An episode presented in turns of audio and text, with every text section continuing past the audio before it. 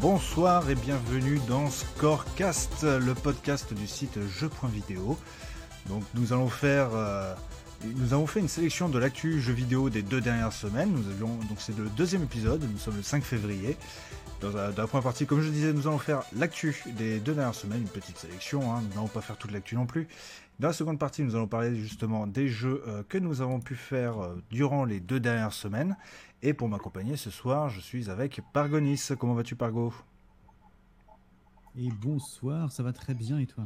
Oh, ça va, un tout petit peu moins de stress que la dernière fois, ça fait plaisir. Avec nous aujourd'hui, nous avons aussi Sergent Kaboukimen. Bonsoir. Comment vas-tu? Eh ben ça va, ça va chaudement. 39 degrés de fièvre, tout va bien. Oui, voilà, Chaud comme le reste. chaud comme le reste. chaud patate. Et donc nous avons un nouveau malade, mais nous avons un ancien malade car il l'était il, il y a deux semaines. Bonsoir Vertigo. Bonsoir. Comment vas-tu? Ça va mieux? Oui, quand même, beaucoup mieux. Il y a beaucoup d'infos à traiter aujourd'hui, donc c'est sympa. oui, il y a beaucoup d'infos à traiter, hein, notamment euh, justement la première qui, euh, vous le voyez de toute façon sur, euh, sur le conducteur qui, qui est tombé tout simplement hier soir. avant tout, je voulais juste vous rappeler que donc le Scorecast est une émission du enfin est l'émission du site jeu. Vous pouvez nous retrouver sur les réseaux sociaux, donc à jeu.vidéo sur Facebook, jeux vidéo singulier FR euh, sur Twitter, jeu.vidéo underscore officiel sur Instagram, jeu.vidéo sur YouTube et sur Twitch.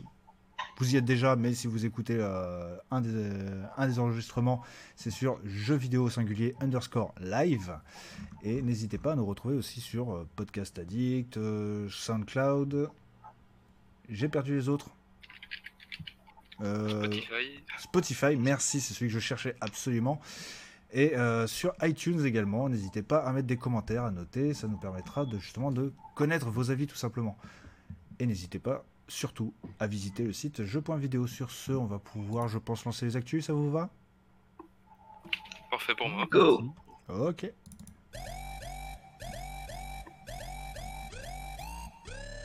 Donc nous le disions, la nouvelle qui est tombée hier soir assez tard, hein, il me semble, vers 23h, quelque chose comme ça. 23h, ouais, minuit, 23h. Ouais. Voilà, nous avons appris donc de, que euh, Dan Hauser, je ne sais pas si je le prononce bien, le, un des cofondateurs justement de Rockstar en 98, bah, part tout simplement de Rockstar. Euh, Vertigo, est-ce que tu pourrais nous en parler un tout petit peu plus? Est-ce que tu as pu te renseigner? Et du coup, oui, voilà, c'était un coup de tonnerre hier soir. Dan Hauser, le, le fondateur, le dernier fondateur avec son frère de Rockstar, a décidé de quitter l'entreprise tout simplement après un an de, congé sabbatique. Parce qu'on apprend dans le communiqué de presse qu'il n'était plus en activité depuis mars 2019, donc environ 5 mois après la sortie de Red Dead Redemption 2. Et nous n'avons pas plus d'informations que ça euh, sur son départ, euh, c'était juste euh, merci, bonsoir.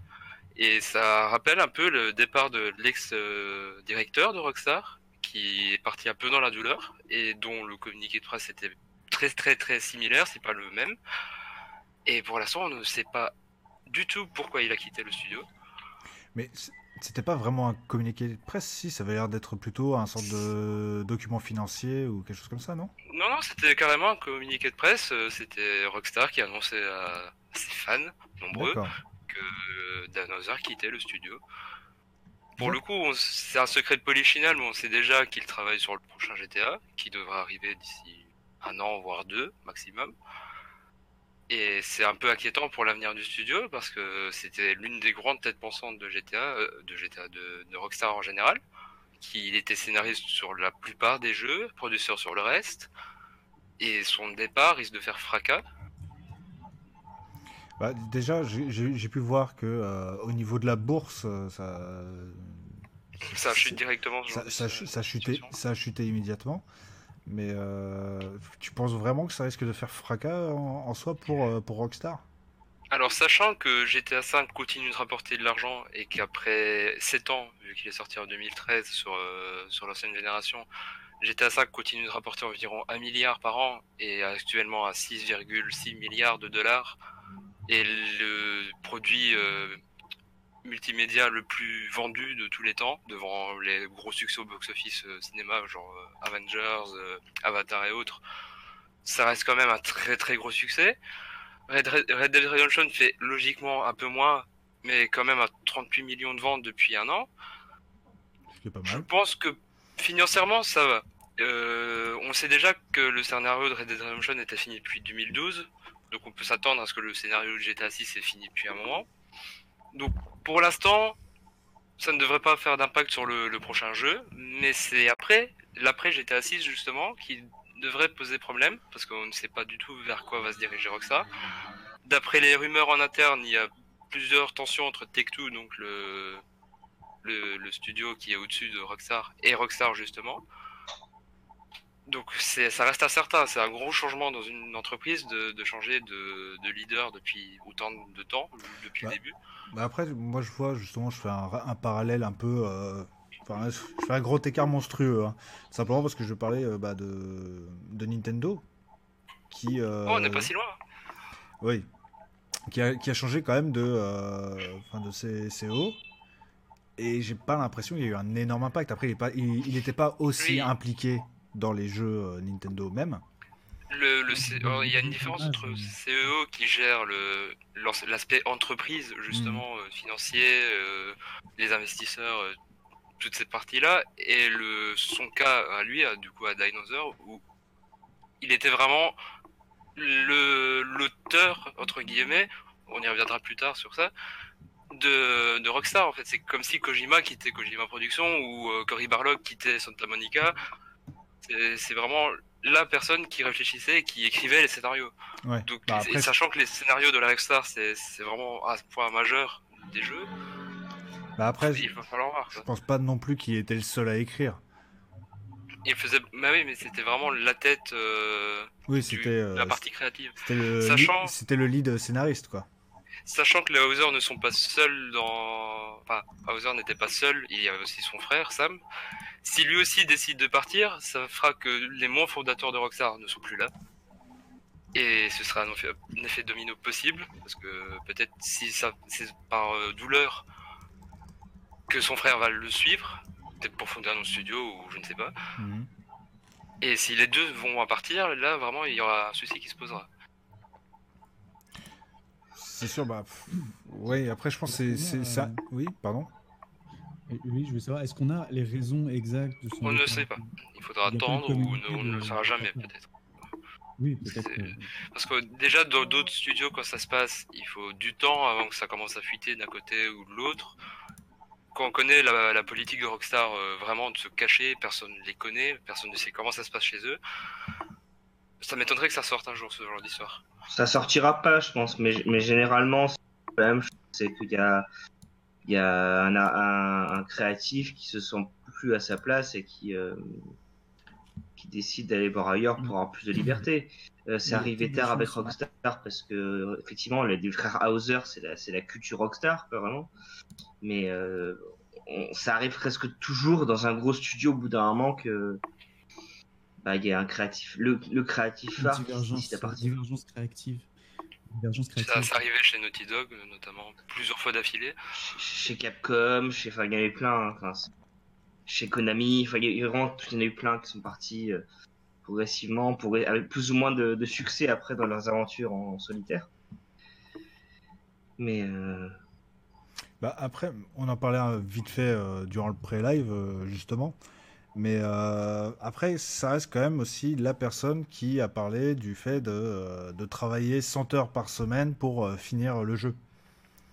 Donc, je me demande si justement ça n'a pas eu non plus un impact, étant donné que euh, bah, c'est ce qui a fait vraiment exploser la. Enfin, qui a encore plus explosé qu'avant, justement, le, le crunch dans le jeu vidéo où justement les différents studios se sont mis à en parler, etc. Et ça, c'était justement en octobre 2018, soit euh, bah, justement euh, deux, Quelques trois, deux, trois mois en fait. C'était deux, trois mois avant sa fameuse pause de un an. Donc, est-ce que ce serait pas lié? Parce que Pour justement, c'est euh, après. Très honnête, Oui. je ne pense pas. Parce que c'est une information qui, certes, est triste d'apprendre. euh, le crunch, c'est pas une bonne chose. Mais c'est aussi triste de se dire que bien peu des acheteurs de, de jeux Rockstar se sont vraiment intéressés à ce sujet. C'est vraiment un sujet de niche C'est vraiment triste à dire, mais je ne pense pas que l'image de Ro- Rockstar ait vraiment été touchée à ce point, au point de virer la tête pensante de son studio. Bah, de virer, Je pas, de virer, virer pas forcément. Gentiment l'inviter à sortir. Non, pas forcément. Il, peut très bien en avoir eu assez, justement, d'avoir des personnes qui le contactent en, en direct, qui envoient plein de, de messages, de mails ou n'importe quoi pour, euh, pour parler de ce cas. C'est ça que je veux dire, en fait. Je- Et que, et que Alors, ils du coup, je le pense encore moins. Parce que quand on connaît un peu la personnalité des frères Hauser, c'est le genre de personnes qui, qui sont dans leur boulot et ils s'en foutent complètement du reste. Ils une ça, très forte. ça, je connais absolument pas. hein. C'est- Je connais de noms, vraiment. Suis... C'est un peu des fortes têtes, clairement, et c'est pas, euh, c'est pas une centaine de, ou même un millier de emails reçus qui vont, qui vont entacher euh, ce qu'ils font. Ça doit être plus profond comme, comme problème. D'accord. Ou peut-être qu'il avait juste envie de, de- d'arrêter sa Ah, carrière et de, de partir tout- à- aux Bahamas avec l'argent On part vite euh, en spéculation ou quoi, sauf qu'on ne sait rien de ce qui s'est passé pour l'instant. Oui, voilà. mais De toute façon, on- il s'est- fait un bon plan Absolument. retraite, euh, retraite hein, ça c'est sûr. Dans tous les cas, oui. Mais voilà, mais après, justement, euh, s'il y a eu un désaccord ou n'importe quoi, peut très bien aussi y avoir une, une clause de confidentialité où justement il n'a pas le droit d'en parler du, des raisons de son départ, Euh, etc. Alors, euh, on, on parlait tout à l'heure de, de- que c'était un communiqué de presse. En fait, c'est non, effectivement, c'est pas un document officiel. hein. C'est un, enfin, c'est pas un- une annonce officielle.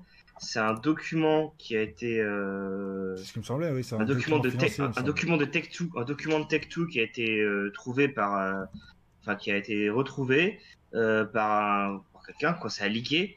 Et euh, comme quoi, bah, il, il devrait euh, quitter ses fonctions euh, euh, bientôt. Le 11, le 11 Mais, mars. mais euh, ça n'a pas été annoncé officiellement. Donc peut-être qu'on aura euh, plus, un peu plus de.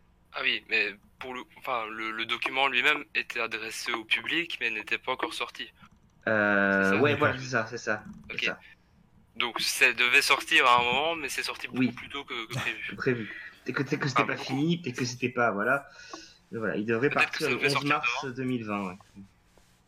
D'accord, bon. Bah, je pense Qui est la façon- date de fin, logiquement on approche de la fin du calendrier euh, fiscal, Oui, donc ce serait logique qu'il s'en aille à ce moment-là. c'est ça. Et je pense que de toute façon, euh, de toute façon, si on a des news, on en, on en rediscutera, je pense, dans une prochaine émission. Je pense on... Parce que là, je pense pas qu'il y ait grand chose qu'on puisse vraiment dire pour l'instant, avec le peu d'éléments qu'on a. hein, et, euh, tout, euh, Ouais. Moi, j'ai été sur. euh, chose que je fais rarement, j'ai été sur Twitter. Et euh, j'ai eu, euh, justement, j'avais euh, simplement rentré la recherche euh, d'Ann Hauser. J'ai, Tiens, j'avais- C'était à raz-de-marée. ah, ça a été un raz-de-marée, mais toute la journée, tu, enfin, toutes les 5 minutes, tu rafraîchissais, il y avait un nouveau message, etc., qui en parlait, mais jamais aucune information. Donc, euh, en l'occurrence, ce soir, c'est pas ici non plus qu'on va en avoir. hein. Nous, on se pose simplement la question.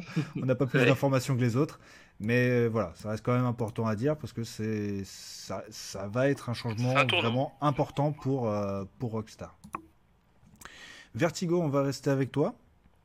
Tout simplement parce qu'on va parler justement de, de la BNF et précisément de l'expo Fantasy Retour aux sources. Et du coup, changement radical d'ambiance. On revient en France, du coup, avec la Bibliothèque nationale de France, la BNF, qui lance une euh, exposition en ligne et sur place sur la fantasy.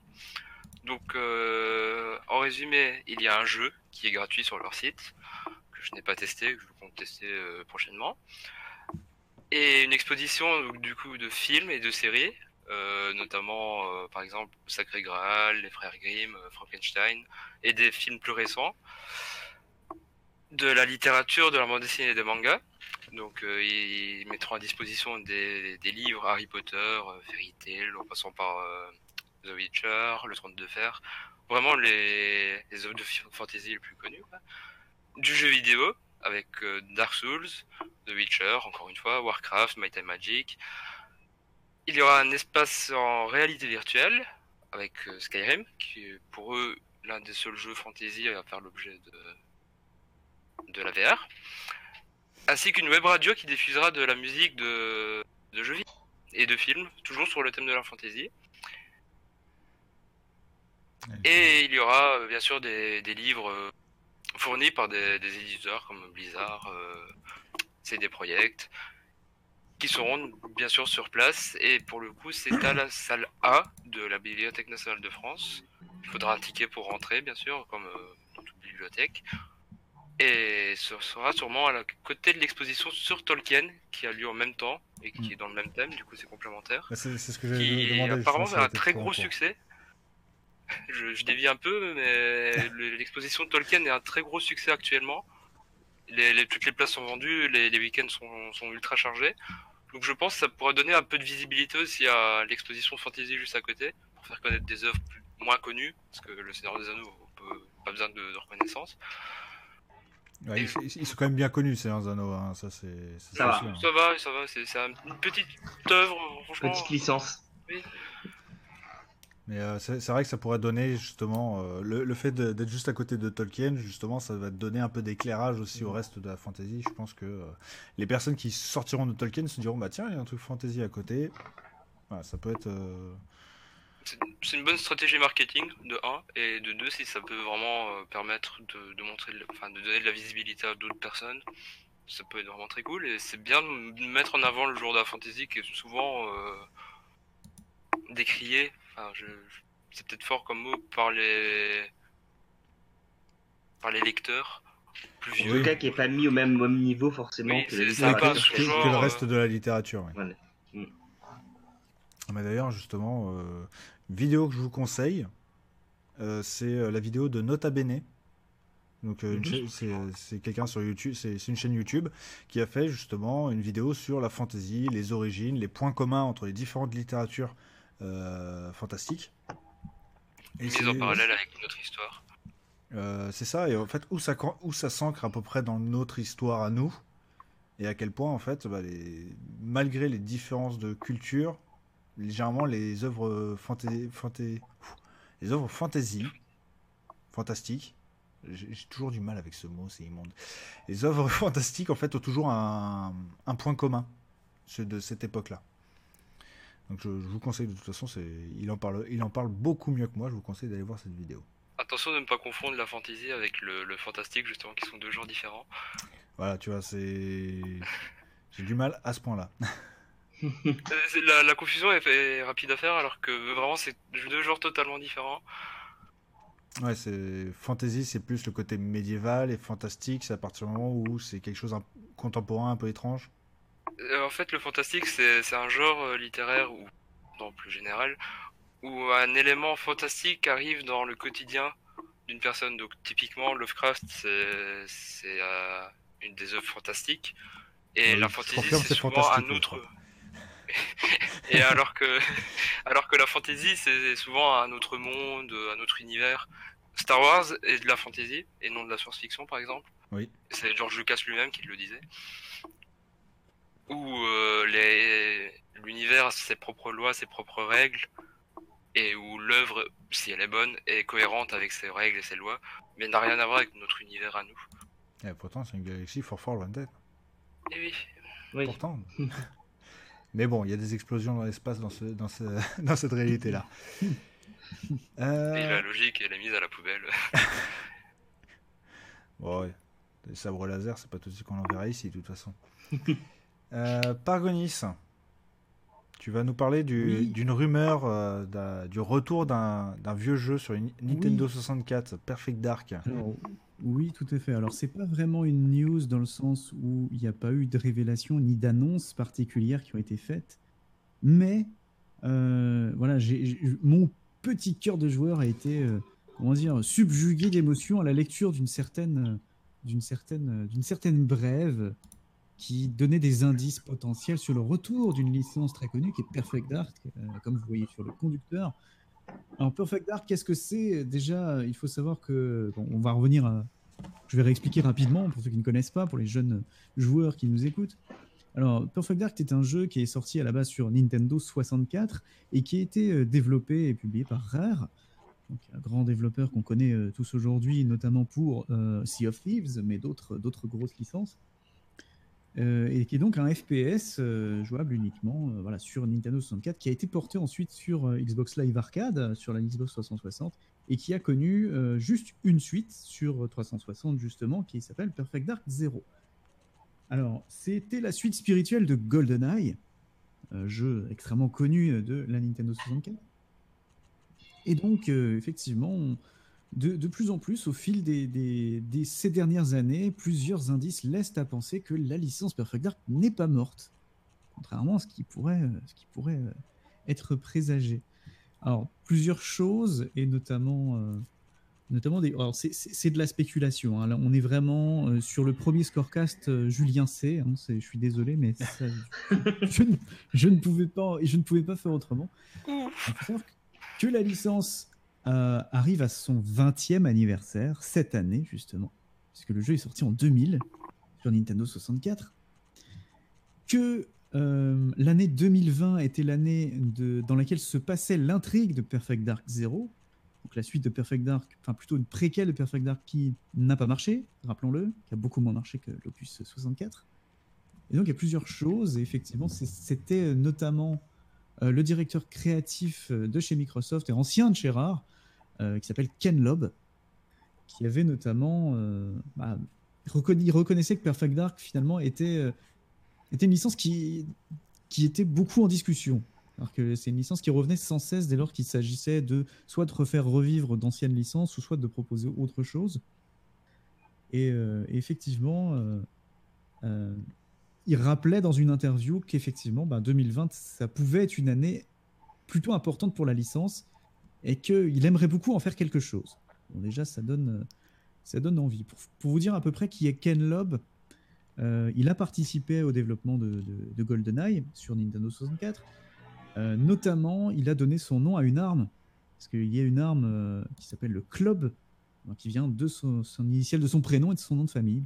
D'accord, j'ai pas du tout fait attention. Voilà. Donc ce, petit, ce genre de petites choses, voilà, il a bossé vraiment là-dessus. Et visiblement, on peut penser que Perfect Dark, qui était un FPS, abandonnerait ce genre pour revenir à un jeu, à un jeu d'action-aventure à troisième personne, comme avait pu l'être Perfect Dark Zero. Sauf que Perfect Dark Zero, c'était nul à chier. Donc j'espère que non. mais, mais, mais voilà, effectivement, on pense euh, notamment que ce serait le studio, euh, un nouveau studio, fondé explicite- explicitement justement. euh, Microsoft avait annoncé en 2018 la création d'un studio spécialement pour couvrir la catégorie de jeux action, euh, action aventure à troisième personne, avec euh, The Initiative, qui est un autre, un autre studio. Il faut savoir que le studio The Initiative serait dirigé du coup par un vétéran de l'action aventure qui a notamment beaucoup travaillé avec des personnages féminins, dont c'est le cas avec Perfect Dark, qui met en scène Johanna Dark, un personnage féminin très fort. Il a travaillé notamment sur personnage de Tomb- de- dans Tomb Raider et puis euh, pas, mal de, pas mal de choses. Bref, voilà. Et, et effectivement, ce qui nous fait penser que c'est une licence qui pourrait euh, revenir, euh, c'est-à-dire que ça a été le cas euh, notamment très récemment, en tout cas avec Battletoads. Euh, je pense qu'Abuki, euh, tu connais certainement Mhm. Battletoads qui effectivement est sorti du sol. C'est-à-dire qu'il y a eu un, un nouveau jeu Battletoads qui est arrivé, qu'on a pu d'ailleurs voir euh, à, à la PGW de cette année, et qui est lui-même prêté à d'autres studios. C'est-à-dire que c'est pas rare qu'il s'en ait occupé. C'est pour ça qu'on pense que d'autres studios pourraient euh, reprendre le flambeau et faire la même chose que Battletoads et Killer Instinct aussi, qui était revenu euh, il y a quelques années, Et développé par un autre studio. si je dis pas de bêtises, je crois que c'est dans Killer Instinct justement qu'il y a un des personnages de Battletoads. Si je dis pas de bêtises. Euh, il Alors, c'est alors peut-être qu'ils l'ont ajouté euh, en DLC, mais je, je ne sais pas. Ouais, je crois que c'est- effectivement ça me dit quelque chose. Mais euh, de, de base, euh, alors le- j'ai joué au Killer Instinct à l'époque. euh, il me semble que non. Mais bon, euh, il me- c'est Ah, si, tout à fait possible. Il a été rajouté euh, dedans. D'accord. Rache. Ok, oui. Bah, ça s'y prête tout à fait parce que pour rappel, Battletoads c'était un beat'em up.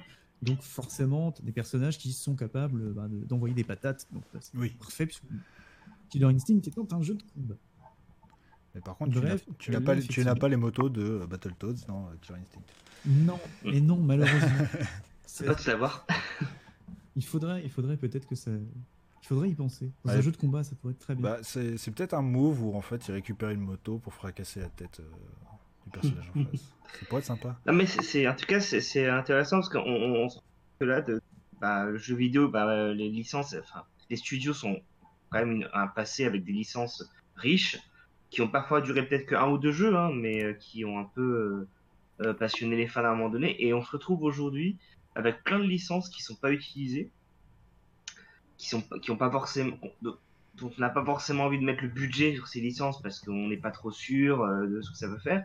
Et donc ça donne l'occasion à des peut-être des, des, développeurs un peu euh, plus plus euh, plus indé, plus jeunes ou plus mm-hmm. plus aventureux bah, de, de, donner un coup de jeune à ces licences. Mais limite même justement des personnes qui étaient fans de cette licence justement dans leur jeunesse de développer le ce renouveau. Après, est-ce que justement cette rumeur n'aurait pas été un peu lancée pour essayer de prendre la température? Bon, allez, moi j'annonce euh, Johanna Dark dans Smash Bros.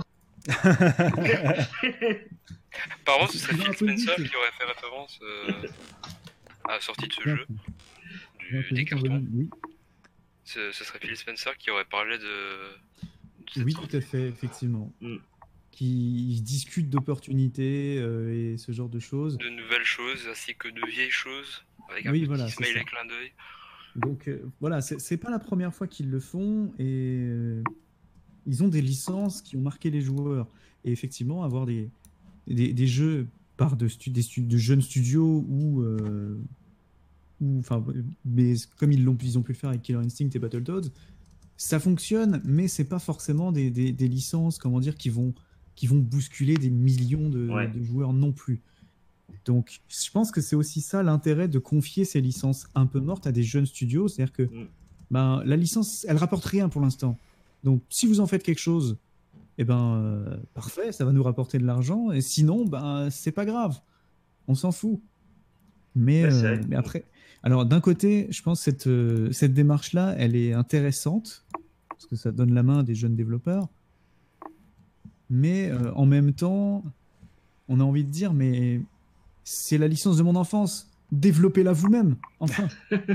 ouais, mais faites-en, un, truc génial. Mais du coup, bah, ils, valorisent eux en interne leur nouveau projet, je pense. Après, euh, ça peut, ça peut monter, monter en épingle. Ça peut être un jeu d'abord indé, enfin un jeu un jeu moins ambitieux on va dire puis un remaster qui se fait à côté puis après un nouvel opus on sait jamais.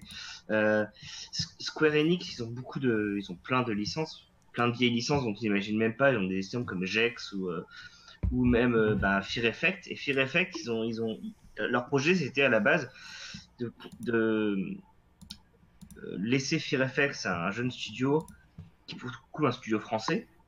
Et ils leur ont dit vous faites un un opus original et vous faites euh, un, un, remaster de Fear Effect.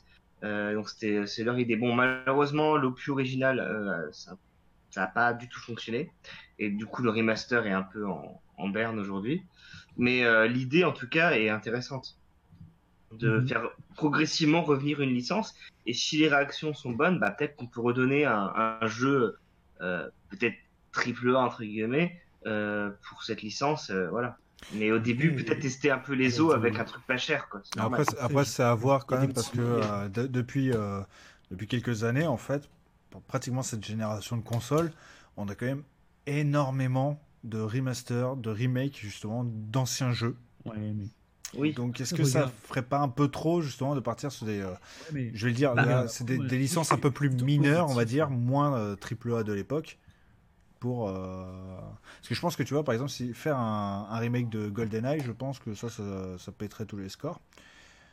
Mais est-ce que Perfect Dark n'est pas une licence euh, oh je pense. Il, y en avait eu un, sur Wii mais c'était nul. Oups.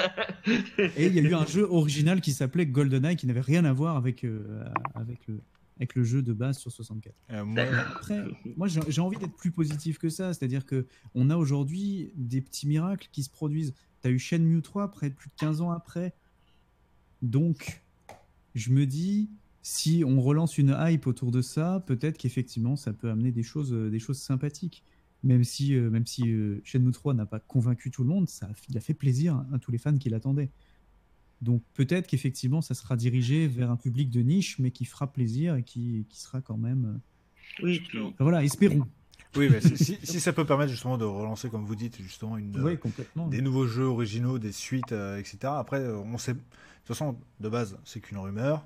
On ne sait pas si ça concerne justement un, on ne sait pas si ça concerne un remake, si ça concerne un remaster, si ça concerne une nouvelle licence, si ça ne concerne absolument rien du tout parce que c'est totalement infondé.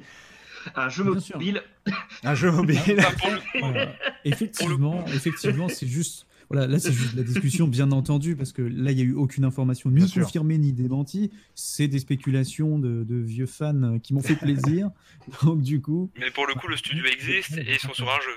Mais Non. Ouais. ils ne parlent pas et, et Microsoft aime beaucoup les personnages féminins ces derniers temps. Oui. Ils aiment bien mettre en, en, avant euh, de plus en par exemple, voilà. Mm. Donc, euh, il y a- Ah, c'est- vrai c'est que- très bien. C'est vrai que ces derniers temps, justement, on a de plus en plus de personnages féminins forts, et ça, c'est vraiment agréable. Quand tu vois justement dans euh. Horizon Zero Dawn, alors j'ai j'ai un gros problème, je ne retiens absolument pas les noms. Je, fois- euh, je suis obligé de regarder vos- la Aloy. liste de vos noms pour euh, me souvenir de vos pseudos. Euh, tu as, ah, merci. Tu as Aloy justement dans Horizon Zero Dawn, qui est vraiment un personnage fort et qui, qui au-delà d'être une femme, c'est c'est un personnage fort, point. Elle, euh, Mhm. tu as euh, dans A Plague Tale, euh, ouais voilà, je suis pas le seul. Bientôt, on va voir Ellie dans Last of Us 2.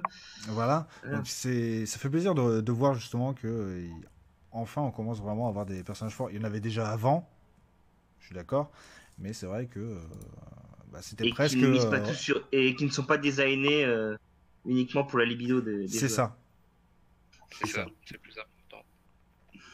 voilà. On va Je passer à que j'ai suite. tout dit. Oui.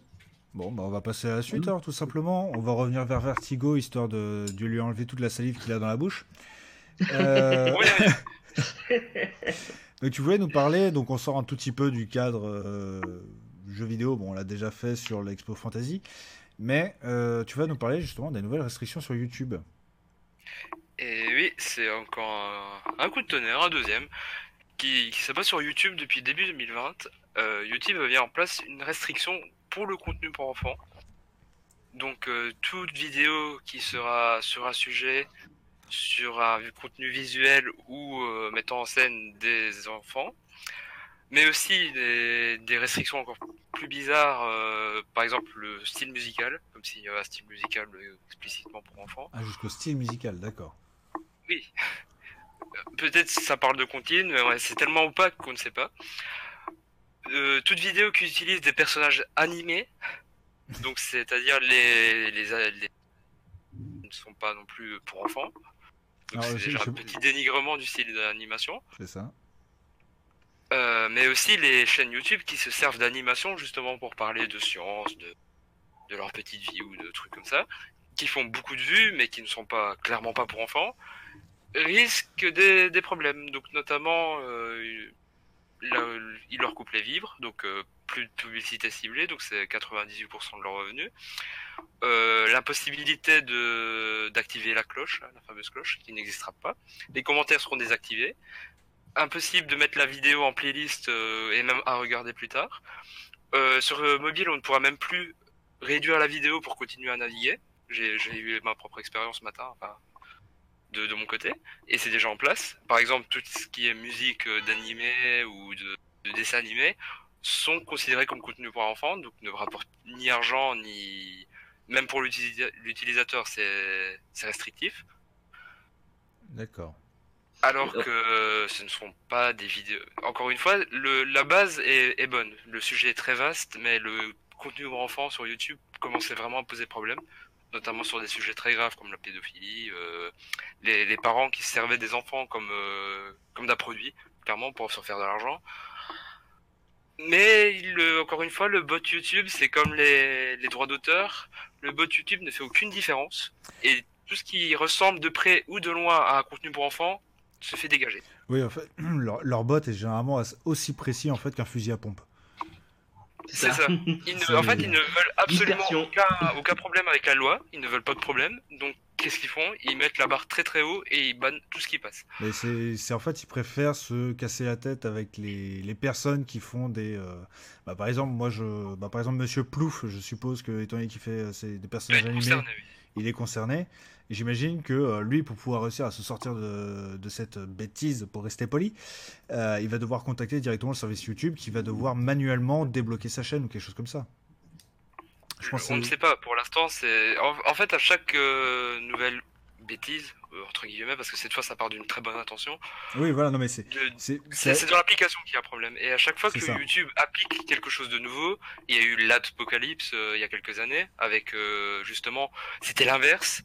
Tout ce qui était euh, non ad-friendly se faisait dégager aussi, donc les contenus vulgaires, les contenus borderline, donc même les vidéos d'histoire sur la Seconde Guerre mondiale se faisaient démonétiser.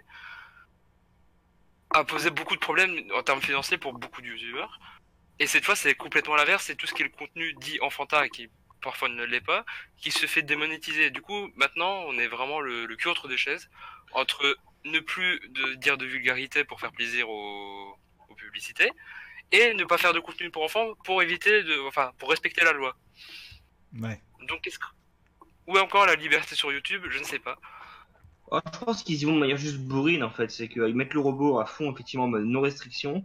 Et Euh, puis, dès, le- dès le début, cache histoire de trier directement. voilà. Et après, enfin, ils ajustent quoi. Tu vois, enfin, ils ajustent, vite fait, tu vois. Mais euh, comme ça, ils, enfin, ils vont. Après, ils s'en foutent, effectivement. Du coup, ça va les forcément laisser sur la touche pendant quelques temps. Mais bon, ils se disent, bah, c'est c'est les pertes nécessaires. hein. C'est un moindre Et mal, puis, ouais. euh, C'est comme ça qu'ils le voient. Puis voilà, et puis après, petit à petit, ça s'ajuste. Puis après, il y aura un nouveau, un nouveau cheval de bataille euh, qui sera autre chose.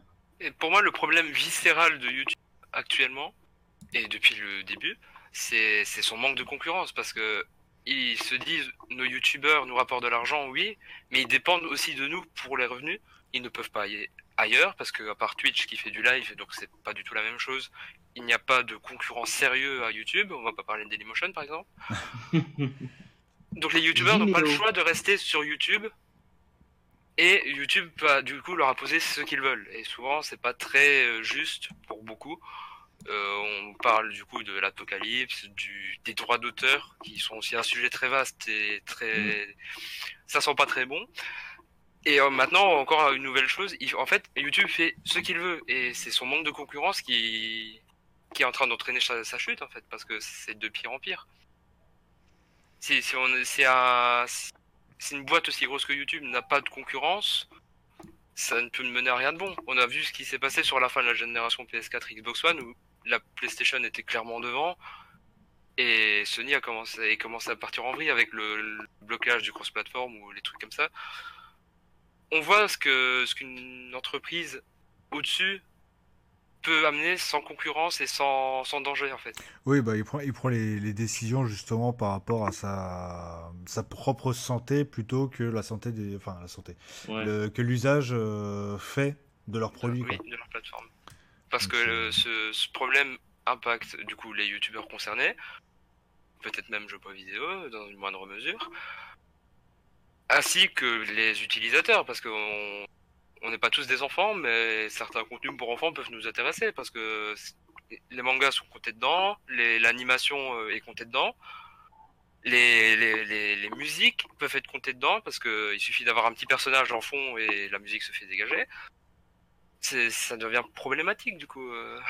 à terme, il y, a, sûrement un challenger qui ça, de, des gens qui ont envie de, bah, de parler de ce qu'ils veulent avec un peu moins de un peu moins de contrôle, sans forcément euh, dans les infractions et dans, dans le et dans le dans la vulgarité ou euh, autre chose, mais euh, être plus euh, être moins conditionné à des codes et surtout je pense que bah, en termes en termes créatifs aussi les les les, euh, les vidéastes euh, souffrent de des tendances de YouTube qui changent continuellement, qui leur imposent des formats, qui leur imposent des tons, qui leur imposent. Au bout d'un moment, les les, les créatifs vont, vont vouloir aller ailleurs, c'est certain. Bah, surtout qu'en plus, là tu, vois, là, tu vois justement avec les dernières directives qu'il y a, qu'il y a pu y avoir, euh, bah, moi personnellement, pratiquement tous les youtubeurs que, que je suis sont obligés de faire de la sponsor, de la sponsor au début Ouais. de, de chacune de leurs vidéos en fait. Et c'est le, c'est le seul moyen pour eux de revenir à des revenus à peu près normaux par rapport aux limites qu'impose euh, YouTube. Et pour le coup, bon, pour le viewer, une sponsorisation sur une vidéo, ça ne pose pas non plus de problème. On peut avancer la vidéo, mais j'en ai un peu marre d'entendre parler de Red Shadow Legends par exemple. devient lourd. NordVPN, NordVPN, tout le temps. Non, dans VPN, c'était pareil. Ça commence à être un peu lourd de, de parfois avoir deux pubs avant une vidéo si on n'est pas premium. Ne, ne vous abonnez pas à premium, c'est chier. Parce que 12 euros par mois pour ne pas avoir de publicité et avoir un contenu merdique et exclusif, bon, ça va. Mais clairement, se manger deux pubs de Red Shadow Legends de- sur une vidéo sponsorisée Red Shadow Legends, Bah, d'un moment, ça surtout- devient, devient Euh, chiant. bah surtout qu'en plus, avec les, avec les nouveaux algos, euh, les enfin, récents, euh, les nouvelles tendances, maintenant, euh, ce qui est recommandé pour les vidéastes, c'est de faire des vidéos longues.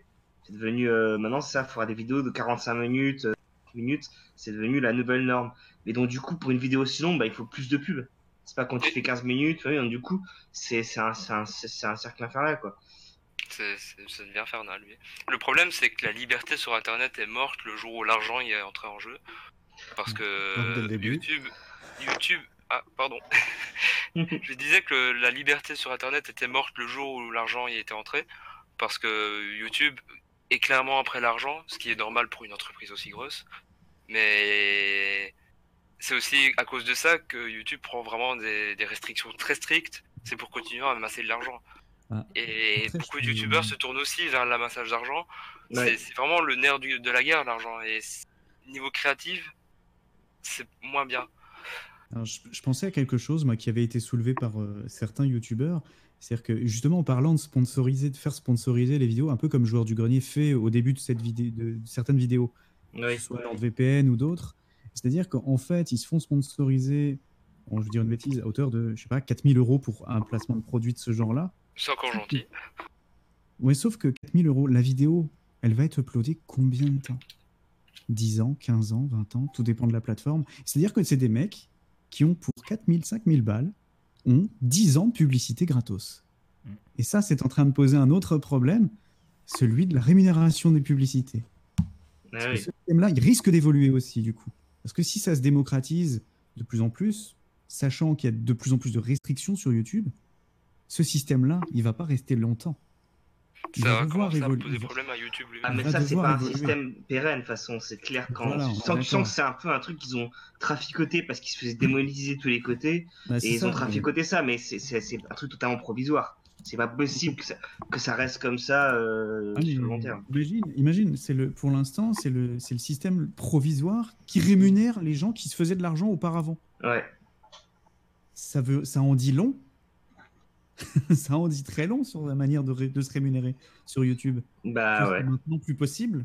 Et c'est triste que ça devienne plus possible sur une plateforme qui ramasse autant de thunes. Après, c'est. euh, non, mais dans les prochaines années, en fait, YouTube sera juste euh, des. permettra juste de- d'uploader les vidéos de ton chat qui est en train de jouer dans ton salon. Et c'est tout. Ouais, non, ça sera, du, ça ça, sera, ça sera du contenu pour enfants, il y aura un chat, tu vois. Mais même plus. Bon, je pense qu'on va. Là, on, on s'est beaucoup attardé sur les actus, mais en même temps, on en a beaucoup. Et euh, je pense qu'on va passer sûr. directement au dossier. Et euh, bah, pour le coup, ça va être euh, Sergent qui va nous, euh, nous introduire le dossier. Donc, Oui, sur l'avenir de Nintendo. Est-ce que tu as des actus en rapport avec ça qui nous permettent d'a- d'avoir un débat? Effectivement, alors on a eu deux, deux annonces, enfin deux, oui, deux annonces, deux interviews de Shuntaro Furukawa, qui est le président de Nintendo. Et dans ces, euh, dans ces deux interviews, il était interrogé notamment sur, ben, sur 2020, sur la sortie prochaine de la, de la PS5 et de la Xbox euh, Series, Xbox One Series X, c'est ça Ouais, la prochaine, la prochaine Xbox. Et sur bah, que, que, que- comment vous voyez comment vous voyez Nintendo comment Nintendo voyait cette, cette nouvelle année. Et en fait donc euh, Shuntaro Furukawa a dit bien concernant la Nintendo Switch il est important de continuer à communiquer le potentiel des deux systèmes Nintendo donc c'était le Switch Lite et la Switch classique Veuillez noter que nous n'avons pas l'intention de lancer un nouveau modèle de Switch au cours de l'année 2020. Donc ça, c'est euh, pour euh, un peu tordre le cou aux rumeurs qui disaient qu'il y allait avoir une Nintendo Switch Pro, a priori, euh, pour essayer de combler un peu le retard technologique, parce que sachant qu'il y a déjà un retard technologique actuel de la Switch par rapport à la PS4 Pro et la Xbox One, et ben il sera forcément encore plus grand ce retard technologique avec la sortie de la next gen. Et donc, euh, on se disait une, Switch Pro peut-être. Là, apparemment, c'est pas le cas. Et toujours sur ce sujet, euh, Furukawa rajoute euh, que les nous ne pensons pas que les tendances commerciales des autres entreprises auront un impact significatif sur nos activités. Sous-entendu, bah en fait, euh, bien sûr, il faut qu'on voit next gen, mais la next gen, ça concerne pas ce qu'on fait, c'est c'est un autre, un autre presque un autre secteur commercial. C'est un autre. euh, C'est- souvent le placement qu'ils ont eu par le passé. C'est ce que j'allais dire, Ouais. c'est c'est vraiment une euh, confirmation de euh, ce que tout le monde pense, comme quoi justement Nintendo est un peu à part des, des deux autres monstres à côté. Quoi.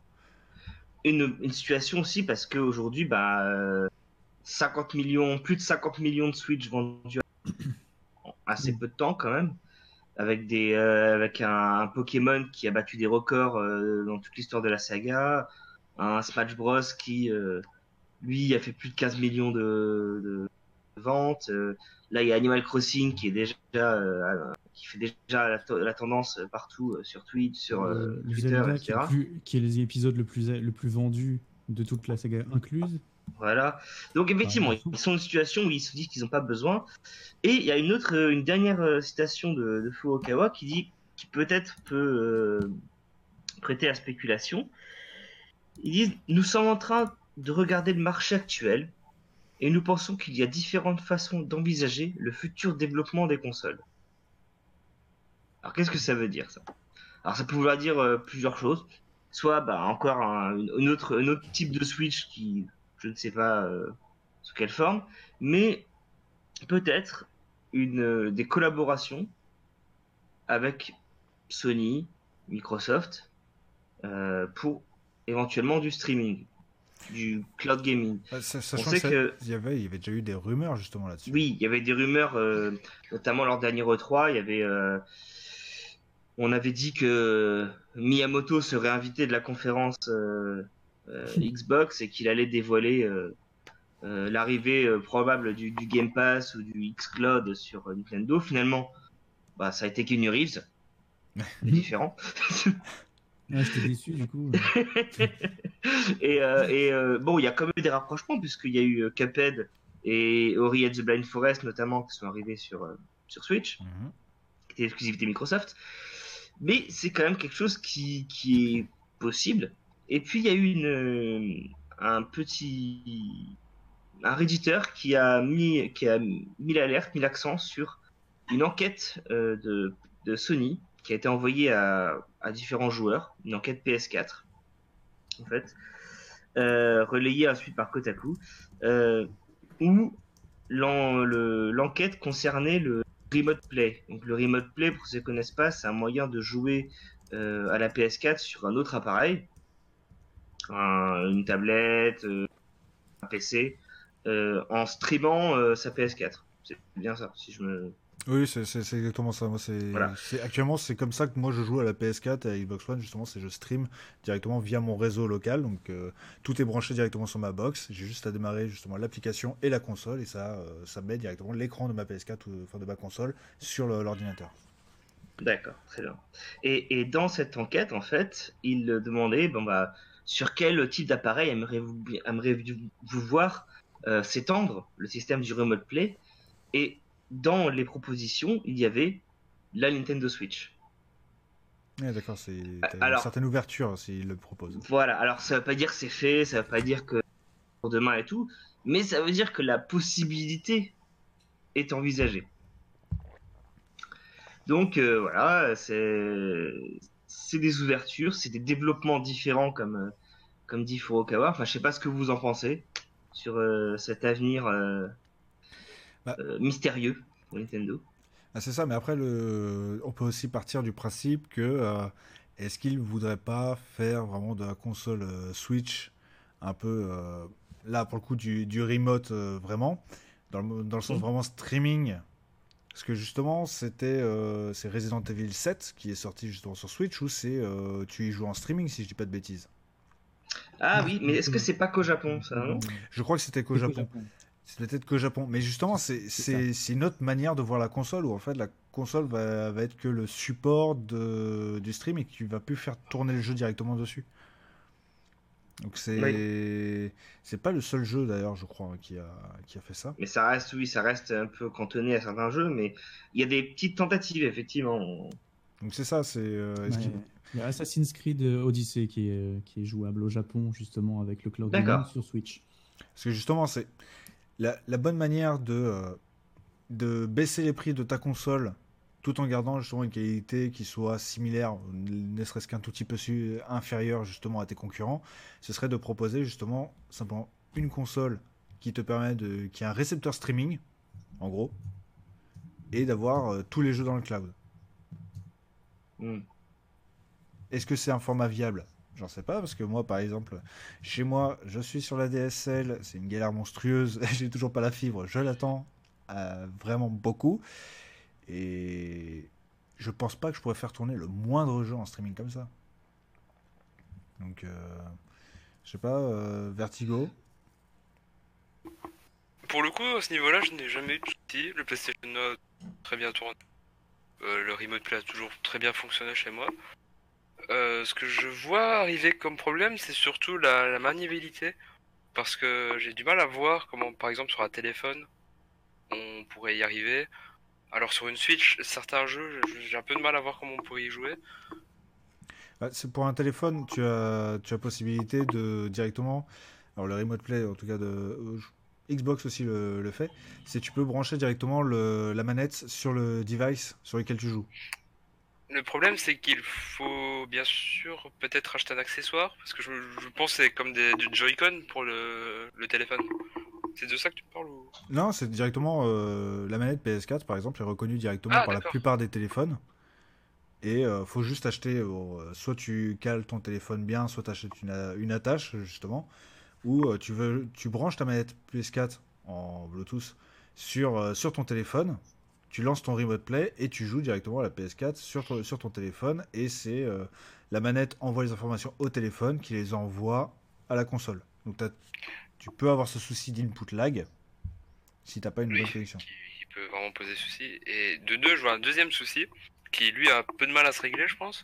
C'est le, le- la taille de l'écran, en fait. Parce que jouer à, par exemple à Bloodborne, je ne sais pas pourquoi je cite ce jeu, sur euh, mon téléphone, ce sera tout de suite plus petit que sur mon écran euh, ou ma télévision, par exemple. Oui, voilà, mais c'est pas forcément, je pense, pour euh, jouer. Enfin, le Remote Play n'est pas fait non plus pour jouer sur, avec tous les jeux. Parce que sur ton téléphone, tu vas pas forcément Bah, jouer à Bloodborne. la plupart des jeux, je me rappelle notamment de la PS Vita qui faisait. Et c'était atroce, par, pour le coup, parce que c'était injouable. Déjà, on n'avait pas de deuxième gâchette derrière, donc euh, bonjour. Et de deux, vraiment un écran si petit pour des jeux adaptés au salon, ça peut poser problème. C'est le même débat que le fait de regarder des films sur son téléphone. Parce que c'est pas Ouais. le même ratio de format, c'est pas, c'est pas du tout la même chose. quoi. Ouais, après, je, je, je pense. Ouais, vas-y. euh, J'allais dire justement, moi, euh, pour revenir justement sur la Switch, euh, franchement, la taille de l'écran de la Switch me semble quand même assez suffisant pour euh, proposer ce genre de service parce que généralement, la Switch, tu l'as assez proche de toi. Donc, au niveau impression. Brancher sur ta télévision, surtout. Oui, tu peux la brancher sur ta télévision. Bah. Moi, perso- personnellement, par exemple, euh, c'était euh, Zelda Breath of the Wild. J'ai pratiquement jamais joué sur mon, sur, euh, sur mon écran de télé. J'ai joué uniquement en portable. Pareil. Mais Et là, j'ai eu aucun souci de lisibilité. Oui, l'interface était adaptée. Mais j'ai eu aucun souci de, de lisibilité, etc. C'est- clair Oui, que sur certains jeux qui sont jeu beaucoup plus précis, c'est fait pour la Switch, pour la taille de l'écran de la Switch. Je suis tout à fait d'accord. Mais je pense que ça posera. euh, là, je, je l'ai euh, dans la main et franchement, euh, ouais, bah pour, pour un jeu vraiment qui demande de la précision, ça risque d'être un peu galère.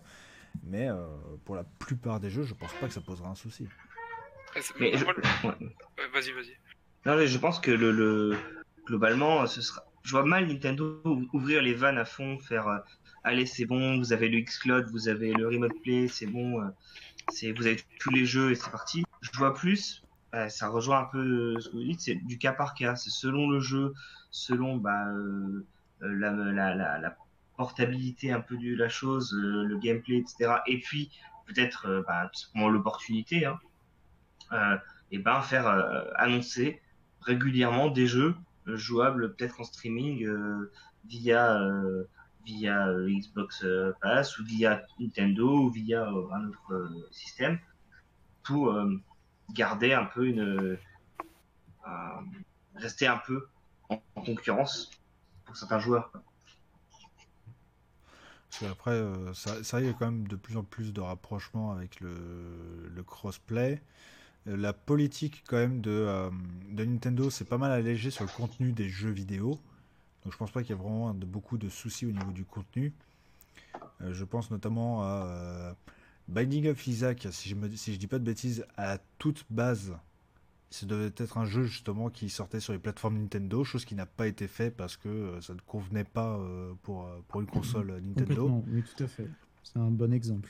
Mais là, euh, bah, justement, c'était il y a l'année dernière ou l'année d'avant, je ne sais plus. Tu as la, la dernière version de Banning of Isaac qui est sortie sur Switch.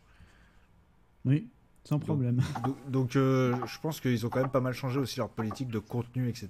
Donc le fait d'avoir des jeux de euh, Microsoft, Sony euh, ou autres, justement, qui viennent sur leur propre console, ça les dérangera pas forcément, je pense. Je suis pas, je suis pas sûr qu'il y aurait vraiment de restrictions à ce niveau-là, en tout cas.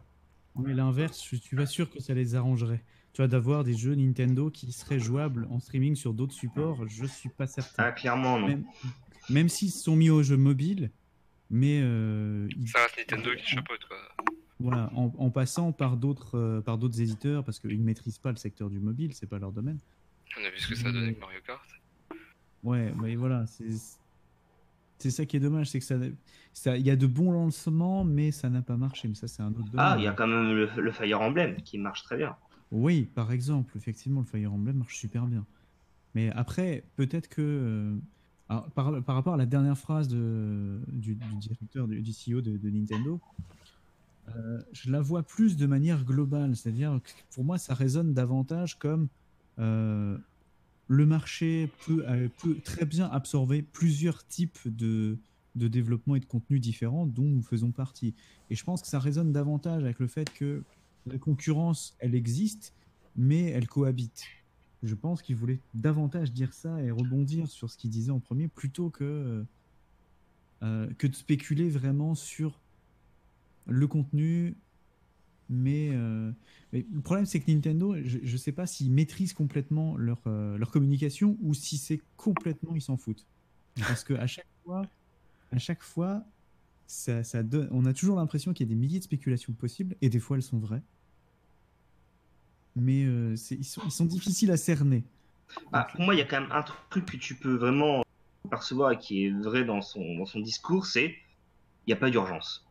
C'est vraiment ça, c'est genre, on est installé, on vend super bien, on a une année 2020 qui est déjà euh, lancée, parce qu'Animal Crossing, tu Zelda qui sort à la fin de l'année, donc rien qu'avec ça, on a les, les DLC de Pokémon, enfin voilà, on est bien. Et puis ça, on sait très bien que la première année d'une nouvelle console en général, bah c'est un petit peu mou. T'as- un ou deux titres super, mais c'est jamais... euh, ah, là, à mon avis, en 2021, on va tous se taper beaucoup de, de versions PS5 de jeux de PS4. Mhm. Oui, d'office. Voilà, Sauf les si la paix console est rétrocompatible. Ouais, mais même, on voudrait une version un peu, un peu plus, plus belle, tu vois. Donc, euh, une version de Cyberpunk, une version de FF7 Remake, etc., etc. Donc, ils savent que, grosso modo, euh, jusqu'en 2020, jusqu'en 2000 fin 2021, euh, que 2021, ils sont quand même tranquilles parce que il y aura le Metroid, il y aura des choses comme ça qui vont sortir. Euh, ils sont pas pressés, effectivement. Ils sont pas pressés et euh, personne les attend là-dessus. Et puis ils ont toujours ces milliards de jeux indépendants qui sortent et qui se vendent beaucoup mieux sur Switch que sur le reste des plateformes. On peut aisément comprendre pourquoi. Mais, mais même quand c'est des versions toutes pétées, hein. Euh, on se souvient euh, de Ritual of the Night, le, Castel- le faux Castlevania de Iga- Iga- Igarashi. Il est arrivé sur, euh, sur Switch, tout cassé. Il a mis 7 mois à être dans un état correct, mais il s'est vendu trois fois plus sur, euh, sur Switch qu'ailleurs. Donc, euh, Je pense qu'il faut aussi éviter le sujet Black Sad pour éviter la mort de la... Parce que bon, on n'en on en parlera pas de Black Sad, mais euh, c'était très euh, par rapport à la Switch, euh, Black Sad, il faut savoir qu'il est nul partout. Donc, euh, c'est bien, moins c'est égalitaire. C'est bien. donc j'en veux, pas à Nintendo, mais bon, c'est un autre, c'est un autre sujet dont on parlera pas. C'est mon jeu de la semaine d'ailleurs. euh, je tiens à changer. Puis-je changer? Non. Bon, Est-ce que vous avez d'autres choses à dire sur euh, ce dossier, messieurs? Pour un mot de la fin, je dirais que Nintendo a de de- devant lui, comme d'habitude. Mm. Parce que c'est un constructeur qui essaie toujours d'innover à la sortie de leur console. Ouais, et, Mais et il, euh, garde et il cultive sa position d'outsider, en fait. Mm. ça fonctionne ou ça fonctionne pas, Il y aura toujours leur catalogue derrière pour, euh, pour faire le café. Luigi. Zelda, euh, Mario. J'oublie le principal. Il y a, il y a toujours vraiment de euh, bonnes choses. Quoi. C'est sûr que je suis très confiant euh, par rapport à, à Nintendo, mais euh, j'ai envie de dire, est-ce qu'il ne ferait pas comme ça une console sur deux? Parce que la GameCube qui a, fl- qui, a, qui a pas forcément très bien marché, même si c'était pas une catastrophe, La N64, Là, oui, c'était là, pas oui. terrible non plus. hein. ouais, voilà, mais là oui, elle a tout explosé sur un marché qui est différent, et ils se plaçaient du coup en outsider du marché. Ensuite, ils se sont bidés avec la Wii U. Ils reviennent en l'a force.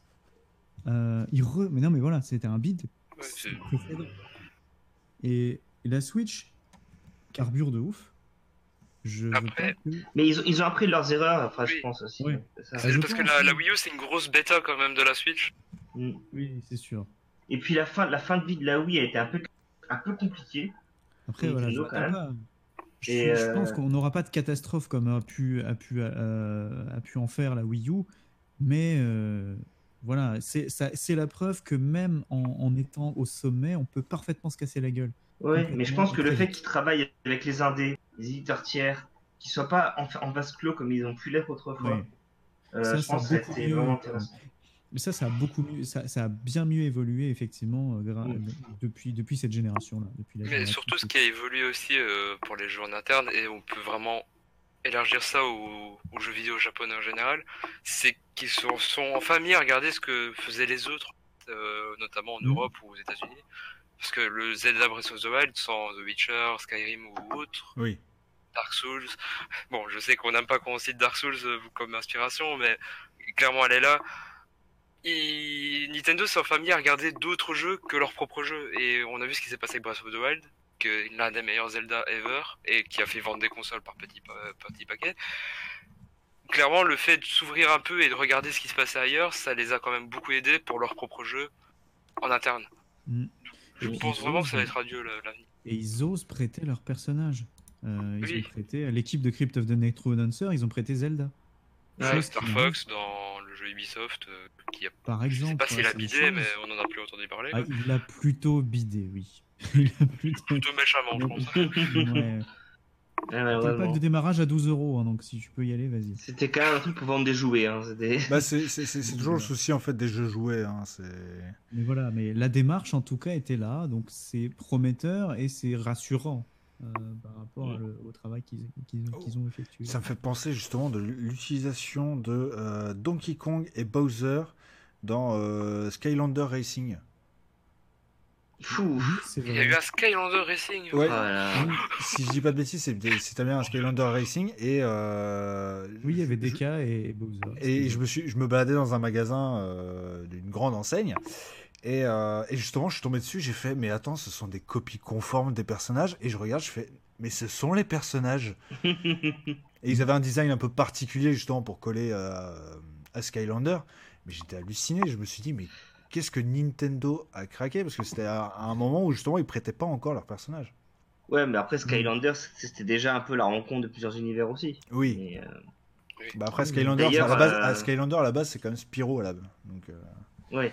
Oui. Mais d'ailleurs, il y avait, je, je, je sais pas, il n'y a pas Crash qui avait intégré le jeu ou je sais plus. Euh, après, ou- Spyro aussi, oui. Il me semble pas Crash. Attendez, je, je suis pas sûr. Mais Spyro, je suis sûr qu'il était dans Skylanders. Oui, Spyro, ouais, mais. euh, Spyro, oui, bah c'est à toute base il y était, puis après il s'est un peu effacé, un peu comme Rayman avec les lapins crétins en fait, D'accord. si je dis pas de bêtises. Bon, un autre mot de la fin qui Mario. dure euh, deux minutes? Ça Mario et le parc crétin, c'est très bien, jouez-y. C'est Voilà. vrai. C'est un bon mot de la fin sur l'avenir de Nintendo. Euh, on va passer donc euh, au- à nos jeux du moment.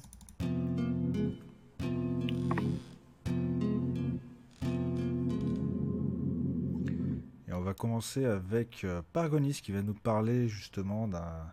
Du, Ah. Si je dis pas de bêtises, le second jeu de- du studio euh, Unexpected, Unexpected, euh, oui, le studio euh, fondé par Zerator. exactement. Donc bah, le premier jeu c'était Dwarf et là on change carrément de registre avec Look Inside qu'on peut appeler Kin pour les intimes. Euh, alors Look Inside, qu'est-ce que c'est? Eh bien, euh, c'est un jeu donc euh, du studio français Unexpected qui est euh, donc fondé par euh, Adrien Noga- Nogaret, c'est bien ça? Adrien Nogaret, oui. Nogaret. Exactement. Donc, euh, c'est un jeu euh, indé- plutôt indépendant, puisqu'il l'a produit euh, lui-même, bref, euh, qui euh, finalement s'apparente à un point and click. On était sur un party game avec Dwarf. Là, donc, on est euh, aux antipodes, on va dire, de ce qui a été euh, fait précédemment, qui est plutôt un jeu orienté autour de la narration et une narration centrée, euh, qui s'articule autour de la découverte en, en style point and click. Donc c'est un jeu assez atypique dans le sens certes où il y a du point and click un peu à l'ancienne, mais avec sa propre touche, on va dire. Euh, c'est assez compliqué à expliquer en fait parce qu'il n'y a pas de but dans, Look Inside. C'est-à-dire qu'on n'est pas sur un jeu où il faut enquêter sur un crime. On n'est pas sur un jeu où il faut euh, découvrir un mystère, etc. On est juste sur un jeu où on vous laisse découvrir des gens en furetant dans les meubles, en regardant. euh, au début, on peut, on peut avoir l'impression d'avoir affaire à un jeu d'objets cachés. Mais c'est quasiment ça. Mais c'est beaucoup plus malin que ça. C'est-à-dire que à travers des découvertes, des petits objets, des, et, et des interactions qu'on peut avoir qui sont très originales, où, vraiment chaque fois que vous allez cliquer, que ça, va faire un petit, une, interaction avec le décor assez, assez visuel, euh, assez poétique aussi. Genre par exemple, vous cliquez sur un tableau où il y a de la mer, par exemple, le tableau va se retourner, va verser de l'eau dans le tableau d'en dessous et arroser les plantes, par exemple. Euh, ce genre de choses. Et à chaque fois, on va découvrir des petits détails sur une famille euh, dont on fait partie. Donc on incarne un membre de cette famille euh, qui s'appelle Manon, une petite fille, et qui va découvrir un livre. Et dans ce livre, il y a des photos, il y a voilà, des petits indices qui parlent des gens de sa famille qu'elle connaît. Et, mais finalement, les connaît-elle si bien? Et tout le jeu va partir là-dessus. C'est-à-dire que tout le jeu, c'est. en, en gros, c'est. C'est c'est- presque métaphysique, c'est-à-dire que c'était- c'est poétique à un point où, euh, où, en fait le jeu va nous, nous amener à nous dire mais est-ce qu'on connaît vraiment les gens qui nous entourent? Qu'est-ce qu'il faudrait faire pour apprendre à les connaître et connaître euh, et en fait le jeu nous montre que par des petits détails, des petites impressions, on arrive ensuite à recréer euh, un, un lien en fait avec toutes les personnes qui nous entourent. Et je trouve ça très joli. Donc c'est un jeu qui est très beau, euh, qui fonctionne, qui fonctionne bien. Et euh, au début, on est un peu perdu parce qu'on ne sait pas ce que le jeu veut, veut- veut faire de nous. On ne sait pas où le jeu veut nous amener. C'est ça, parce que justement, moi j'ai une centaine de minutes euh, dessus. Et Mhm. vraiment, au démarrage, c'est. bon, on arrive, on voit un salon. Oui, c'est ça. C'est tout. Donc on se met un peu à cliquer, on va découvrir des choses, etc. Jusqu'à justement, euh, un moment, on va arriver sur euh, un arbre généalogique. Et euh, a priori, de ce que j'ai compris, à chaque fois qu'on certaines interactions, certains éléments qu'on peut trouver de texte euh, ou même audio, euh, justement, on va débloquer des prénoms, des photos. Exactement. Des prénoms, des photos. Et en fait, c'est au joueur ensuite de, un peu de, de se recréer un peu l'arbre généalogique de, de par ce qu'il comprend, des impressions qu'on va avoir. Il y a parfois des informations qui se contredisent sur certains personnages. Et effectivement, il faut qu'on sache qui est qui, ce qu'ils ont fait, pourquoi, euh, qu'est-ce qu'ils sont par rapport à nous. Et au final, ça vous apporte rien. Il y a pas, il y a oui, il y a des succès qui vont être débloqués, etc. Mais on va se rendre compte que le plaisir est pas là. Le, on va se rendre compte que on va c'est très étrange parce que il n'y a pas de but, mais au bout d'un moment, on se prend au jeu quand même. Et par exemple, on, on peut euh, tomber sur un personnage où on va fou- fouiller dans son ordinateur Ah oui. et on va apprendre plein de trucs. Alors, je vais pas vous spoiler parce que sinon, ça serait complètement con. Euh, mais voilà, on va apprendre des petits détails, parfois gênants, parfois. euh, Et on, et on a envie de jouer les petites souris et d'investiguer sur les gens. Et c'est il y a un côté, pas voyeur, mais il y a un côté fascinant quand même avec ça. Un petit peu comme si on pouvait décortiquer petit à petit ce que pensent certaines personnes, un petit peu l'imagination des gens, etc. Ce qu'ils ont, ce qui font que, ce qui font l'identité des personnes qui composent notre famille, enfin notre famille virtuelle en l'occurrence. Bah, T'as t'as un petit côté enquête en fait qui m'a beaucoup rappelé Voilà. personnellement euh, Her Story. Au niveau du sentiment, pas au niveau du gameplay, mais au niveau du sentiment, où en fait tu vas te dire Ah bah tiens, il y a ça et j'ai vu ça quelque part d'autre, justement, qui me permettrait de pouvoir Mm, f- faire des liens, etc. Et donc, on va sans cesse, comme ça, euh, être amené à aller à droite, à gauche pour essayer de euh, retrouver les informations, les recouper pour euh, se faire ça. son propre avis. Et effectivement, et je, je trouve que euh, il y a un côté très il y a un côté partage, c'est-à-dire que ce jeu-là, tu peux autant y jouer, tu peux autant jouer à Look Inside seul que avec, par exemple, euh, avec ton enfant, par exemple, si tu as un enfant qui est capable de, de comprendre, de lire, etc. Et, et c'est c'est intéressant. En fait, j'ai compris ça parce qu'effectivement, j'ai pu y jouer en live et il y a des gens qui sont venus me dire tiens, et si tu cliquais là? Et, et les gens ont commencé à s'intéresser, on faisait des spéculations entre nous que ah oui, mais en fait, euh, ça, ça doit être la grand-mère et du coup, elle a planté tel arbre pour, euh, pour- parce que ça lui faisait penser à son fils, machin. Et on, et on se rendait compte qu'en fait, ben, on se prenait vachement au jeu alors qu'on les connaissait pas, ces gens. Ouais, en plus, ils n'existent pas. Et, et à un moment donné, ben, c'est très, étonnant. Et alors, c'est à la fois un défaut et une qualité, c'est-à-dire qu'à un moment donné, en fait, au bout de trois heures de jeu, on est vraiment dedans. On se dit, euh, on, on a vraiment envie de connaître, euh, savoir ce, qui s'est passé ensuite pour le personnage quand on apprend des petites choses sur, euh, sur, sur un personnage ou sur d'autres personnages. Euh, et, et le jeu s'arrête. Et le jeu s'arrête et on sait pas quoi faire parce que je dis, mais j'en veux encore en fait. Je suis curieux maintenant. Et bah non, t'en as plus parce que c'est un jeu épisodique. Voilà. Ah oui. En c'est pas quelque chose auquel je m'attendais, mais qui a été effectivement précisé quand même dans, dans la communication du, du jeu. Mais ça m'a pas sauté aux yeux. Mais effectivement, Look Inside est un jeu qui va être construit par épisode.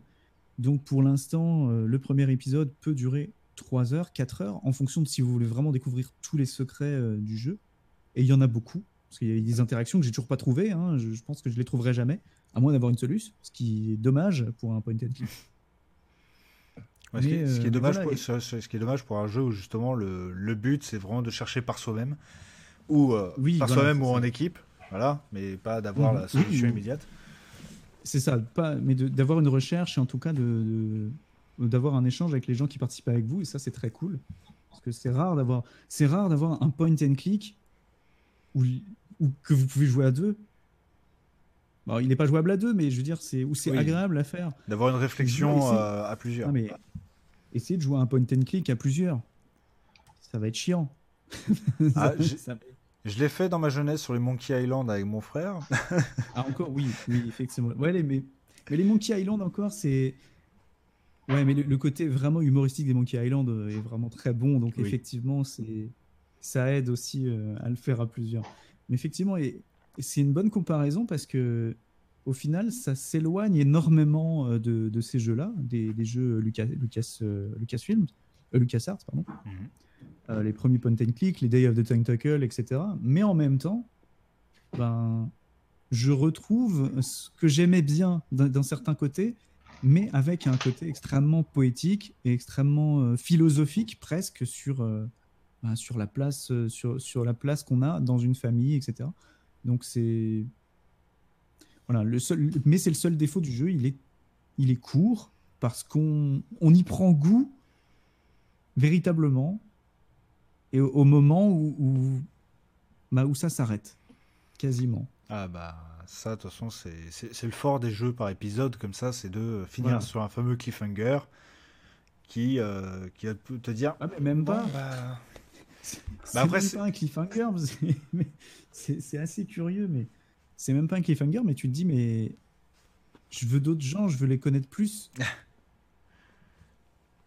ouais, Donc euh, voilà. et- C'est c'est très intéressant d'avoir ce, ce sentiment, pas d'inachevé, mais voilà, on a l'impression d'être. On a l'impression qu'on était dans une famille et qu'on en devient orphelin, quasiment. ouais, sorte de spleen en fait. C'était Ouais, un peu. t'étais t'étais à fond dedans Donc, et puis on, on, te l'a enlevé ça, en donc- fait. Exactement. Donc ça, c'est c'est la- c'est pour ça que je dis que c'est à la fois une- un défaut parce qu'on aurait aimé y jouer davantage, Bien sûr. mais c'est aussi une qualité parce que c'est rare d'avoir un jeu qui vous, qui vous procure un manque. On va tellement plonger dedans que après quand tu le lâches c'est un peu. Voilà. C'est ça, c'est ça. Donc j'attends beaucoup moi des autres épisodes. Je sais pas quel, comment dire, quel autre, euh, quel schéma, euh, quel tarif ils vont appliquer, etc. Euh, là, le premier épisode, du coup, le chapitre 1 est à 6,99€ sur Steam. Donc à voir si on sera sur, euh, sur le même, la même gamme de prix ou si euh, les, les autres chapitres s'ajouteront d'eux-mêmes pour ceux qui possèdent déjà la première version, je ne sais pas. Ou si voilà. Ça, par contre, j'aimerais beaucoup le savoir. Est-ce que tu as, une idée aussi? Est-ce qu'il y a eu de la communication sur la sortie du prochain épisode? C'est-à-dire savoir quand il va sortir? Pour l'instant, non, rien du tout. Euh, mais euh, mais c'est pas bête, j'aimerais bien. Euh, je pense que comme on a de bons contacts depuis avec Jeux.vidéo, parce qu'on les a rencontrés plusieurs fois, les équipes de, de, Nexpected, je pense qu'on peut leur demander. Après, ils vont peut-être pas nous répondre pour pas non plus gâcher leur effet d'annonce. Mais mais ouais, ça serait intéressant de savoir. J'aimerais bien aussi. Mais j'attends, j'attends de publier le test qui va être publié cette semaine normalement. Et je tiens à citer une euh, personne qui, qui, était sur tes lives qui dit le jeu qui nous a montré qu'on était tous des quiches euh, dans le live pour faire un arbre généalogique, mais que Pargo était doué pour colorier les papillons. Exactement. Et ça, c'est voilà, c'est un jeu qui pour moi m'a éveillé mes, mes talents de, de colorieur. voilà, mais je sais dessiner maintenant les papillons sur les visages des, des enfants. C'est merveilleux. Pas mal. Euh, sur, sur, la centaine de minutes que j'ai que j'ai fait, je n'ai pas vu cette animation. C'est Eh bien, écoute, euh, cherche mieux. Cherche mieux.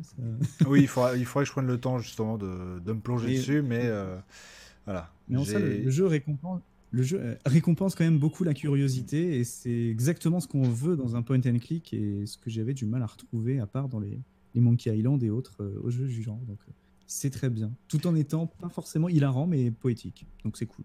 Bah, c'est un petit côté absurde, absurde poétique en fait. Le, coup de, justement des tableaux, comme tu disais, qui, euh, qui donne. C'est un côté un peu surréaliste.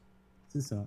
Donc artistiquement, bah, le, jeu, le jeu est très bien. Il n'y a rien à dire dessus. De plus, c'est du bon boulot. Voilà. Simplement. Moi, je vais jeter un froid simplement parce que je parlais de mon jeu du moment qui s'appelle Frostpunk. Et il faut savoir que parmi mes passions, au-delà de Lovecraft, qui est ma plus grande passion, J'adore tout ce qui est euh, post-apocalyptique, hein, parce qu'il faut bien se préparer à, l'avenir euh, du monde. Et, euh, et, Frostpunk, en fait, se, base vraiment sur une ambiance où c'est du rétro. C'est presque un rétro-futurisme, en fait. Enfin, c'est plutôt un passé alternatif où il y a eu une énorme catastrophe qui a fait uchronie, merci du terme, j'oublie tous mes mots ce soir, euh, qui fait que euh, y a une catastrophe qui a baissé toutes les températures mondiales. Et donc euh, les personnes se, retrouvent à devoir se, se, regrouper autour de grands générateurs qui produisent énormément de chaleur.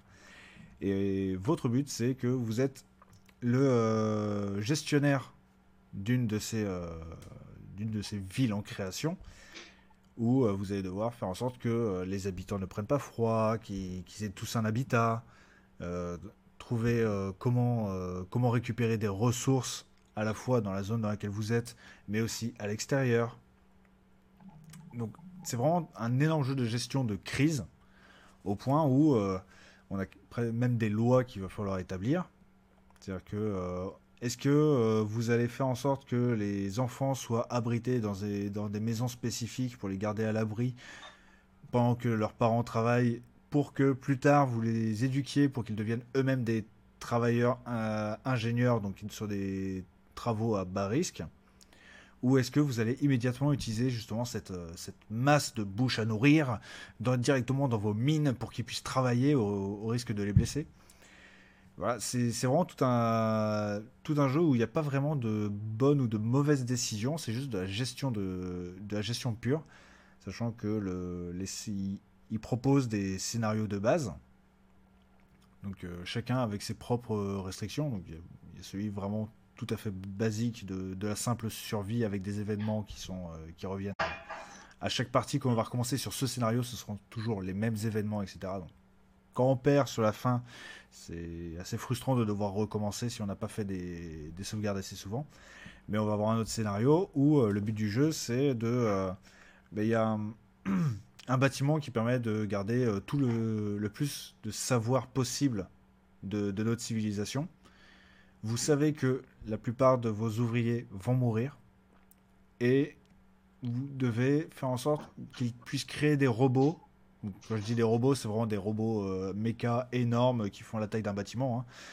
Que ces robots puissent entretenir la ville jusqu'à ce que euh, une autre civilisation puisse retrouver votre ville et récupérer justement les connaissances que, que vous aviez accumulées jusque-là.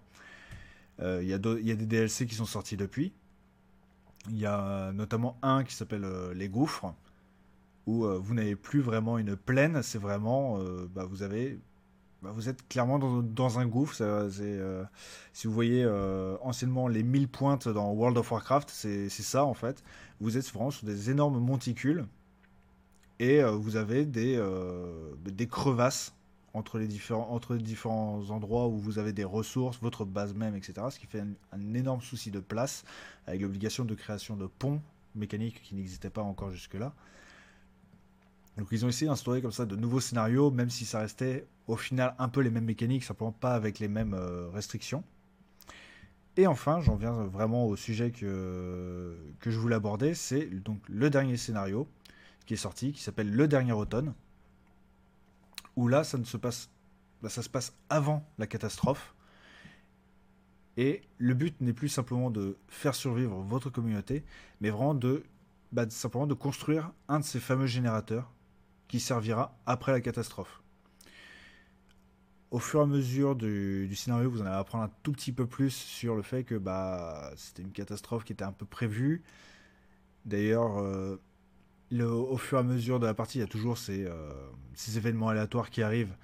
Vous allez voir justement des événements où un tel a reçu une lettre de euh, sa grande tante qui habite dans un autre pays, qui dit qu'il y a un énorme froid qui arrive, etc. Et est-ce que vous allez justement censurer la lettre, c'est-à-dire la récupérer pour éviter que la personne puisse euh, être au courant et mettre un vent vraiment de panique dans votre communauté? Ou est-ce que euh, vous allez lui donner la lettre? On y reste encore une fois sur, sur, la gestion de crise, mais les mécaniques ont totalement changé parce que justement on n'a plus ce souci de, la température qui, baisse en permanence. Donc pas besoin d'augmenter la puissance de votre générateur, mais en même temps augmenter la puissance de, votre générateur, ça vous oblige à avoir plus de ressources pour pouvoir le, faire tourner, etc. Là, on a vraiment le côté main d'œuvre de création. Ou euh, d'ailleurs, je l'ai pas dit euh, avant ce, DLC là, il y avait deux il y avait euh, en gros trois types de lois que vous pouvez faire les lois de, base, hein, les, lois, on va dire, administratives. Et vous, vous pouvez partir sur deux embranchements. Un sur l'ordre. Donc c'est vraiment... Euh, oui, euh, un état policier, tout simplement. Et sur la foi. Où euh, là, c'était vraiment, vous créiez un culte envers le générateur. Donc je vous laisse deviner laquelle des deux voies, moi personnellement, j'ai choisi. Hein. Cthulhu est notre grand maître. Et euh, justement, pour ce DLC, on a plus ces deux voies-là, donc de l'ordre et de la foi. Nous avons, si je dis pas de bêtises, de mémoire, nous avons les ouvriers, où ça va être vraiment, justement, prendre le parti des ouvriers, ou avec la création de syndicats, etc. Parce que oui, vous avez même la possibilité d'avoir vos usines qui sont en grève. Et vous avez donc la voie de la main-d'œuvre, qui elle sera plus au niveau de la supervision du travail des, euh, des ouvriers. je ne sais pas si vous, vous avez déjà euh, joué à Frostpunk. Euh, j'ai pas joué, j'ai vu pas mal de streams quand il est sorti. Et j'étais assez impressionné par le côté impitoyable du jeu. Ah oui, c'est ça. C'est... il est impitoyable dans son, dans son ambiance, où il est un peu sans espoir, un peu. Et impitoyable parce qu'il est dur aussi.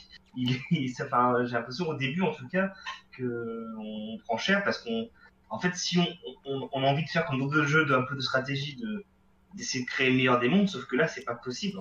Non, c'est pas, du tout, euh, pas, du tout possible parce que c'est limite, il faut optimiser en permanence. Voilà. que, Et c'est un peu une nouvelle manière de penser, de se dire, bah voilà, du coup, je dois faire des sacrifices, je dois aller. Euh, et je, je trouver ça. Alors, moi, je suis pas très de stratégie parce que je, me lasse un peu, mais j'ai trouvé que. C'est plus gestion que stratégie, mais. Euh, Ouais, mais c'est plus, c'est, euh, je trouvais que c'était assez, euh, assez intéressant ce côté-là de, voilà, de changer un peu de, spectre et d'être dans quelque chose de plus, de plus euh, pragmatique, en quelque sorte. Après, le, le, studio est, habitué à, justement à faire des, des, sujets un peu graves, étant donné que c'était eux qui avaient fait le jeu This War of Mine. Oui, bah oui.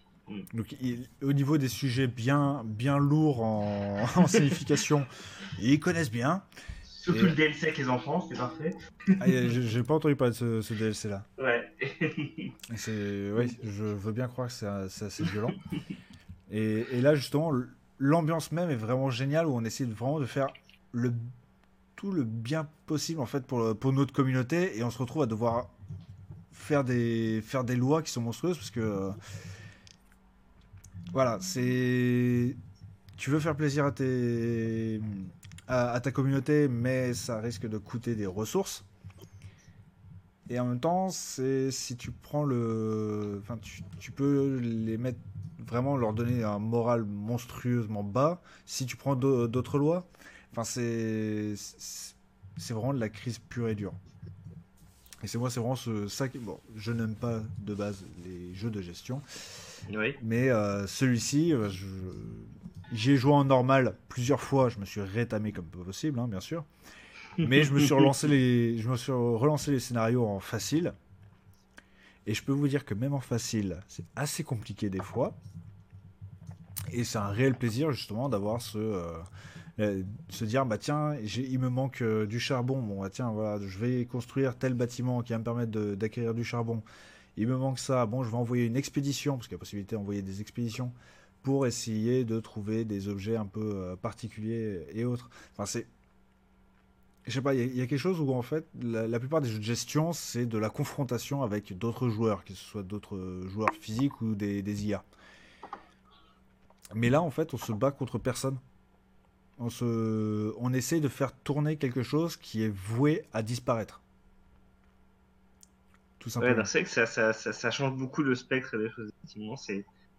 Et d'ailleurs, c'est euh, le jeu est, est sur le Game Pass depuis quelques, quelques jours, je, je crois. Ah bon? Donc euh, voilà, si ça intéresse des gens pour, pour, euh, tenter le coup de se lancer, Mais en tout dont cas, moi peut-être. Mais En tout cas, personnellement, je, je conseille vraiment ce, ce jeu. Le DLC, je me laisse encore un peu de temps histoire de me faire un avis. De toute façon, le, le test sera disponible sur jeu.vidéo Mhm. dans les prochains jours. Et mais franchement, c'est un, jeu que, que vous aimerez si vous êtes un peu, euh, si vous aimez bien un peu les dilemmes, que vous aimez bien euh, essayer d'optimiser euh, le plus possible justement euh, des villes, etc. Si, si vous êtes un féru de SimCity et que vous aimez un peu la difficulté, prenez-le, pas de souci. Et voilà. Je pense que je pense que j'ai dit un peu ce que, ce que j'avais à dire, c'est dire mon amour. Et comme dit justement, bah, la, Jun, la Raiko, je ne sais, désolé d'écorcher ton pseudo, le générateur est notre maître. Il choisit ceux qui s'en vont et ceux qui restent. Ça résume très bien le, très bien le jeu. D'ailleurs, on peut faire des sacrifices et c'est assez, c'est assez drôle. Euh, Sergent, je crois que c'est. euh, on continue avec toi. Oui. C'est exactement ça. Et tu vas nous parler donc de Hypnospace Outlaw. Hypnospace Outlaw, moi je suis très content de parler de ce jeu parce que c'est un, c'est un jeu qui est sorti en mars euh, 2019 et qui a eu, a eu une petite reconnaissance dans la sphère indépendante. Moi, c'est, j'ai découvert ce jeu euh, à travers, à travers euh, l'Independent Game Festival qui chaque année euh, bah, récompense les meilleurs jeux indés.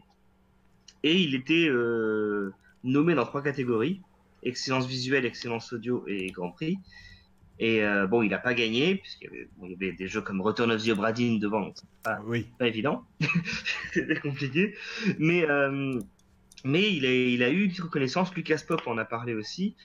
Euh, et j'étais étonné après de voir que finalement on en a assez peu parlé euh, dans, la presse en tout cas française, dans les, sites de jeux vidéo on en a assez peu parlé. Il y a eu Gamecult qui a fait une, critique quand même, mais sinon euh, c'était un peu il a un peu passé en, dessous des radars, contrairement à des jeux comme Untitled Goose Game ou Disco Elysium on l'a pas retrouvé au moment des, Game Awards.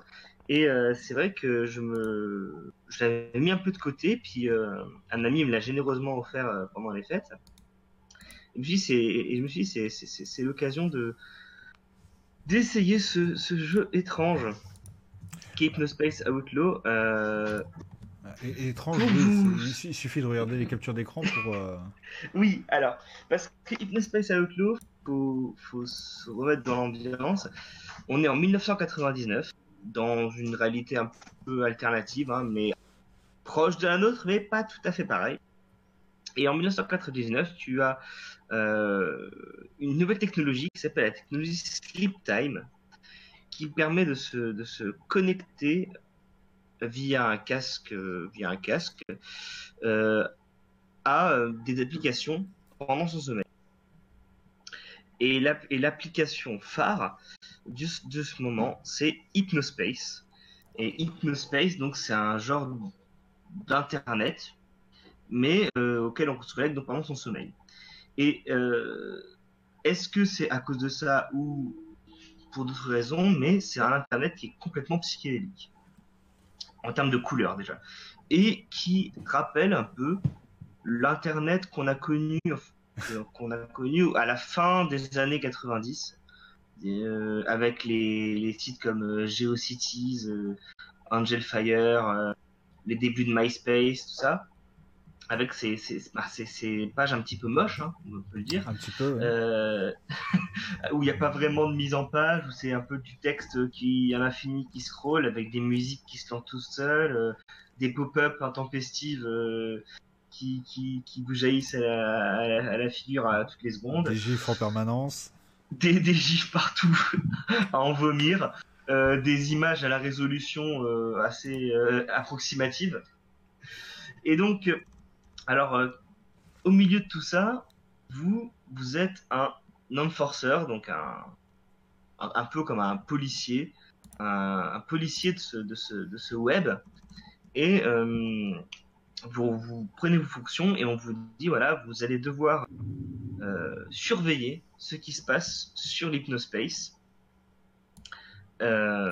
et signaler à, vos supérieurs les infractions, les infractions que vous rencontrez.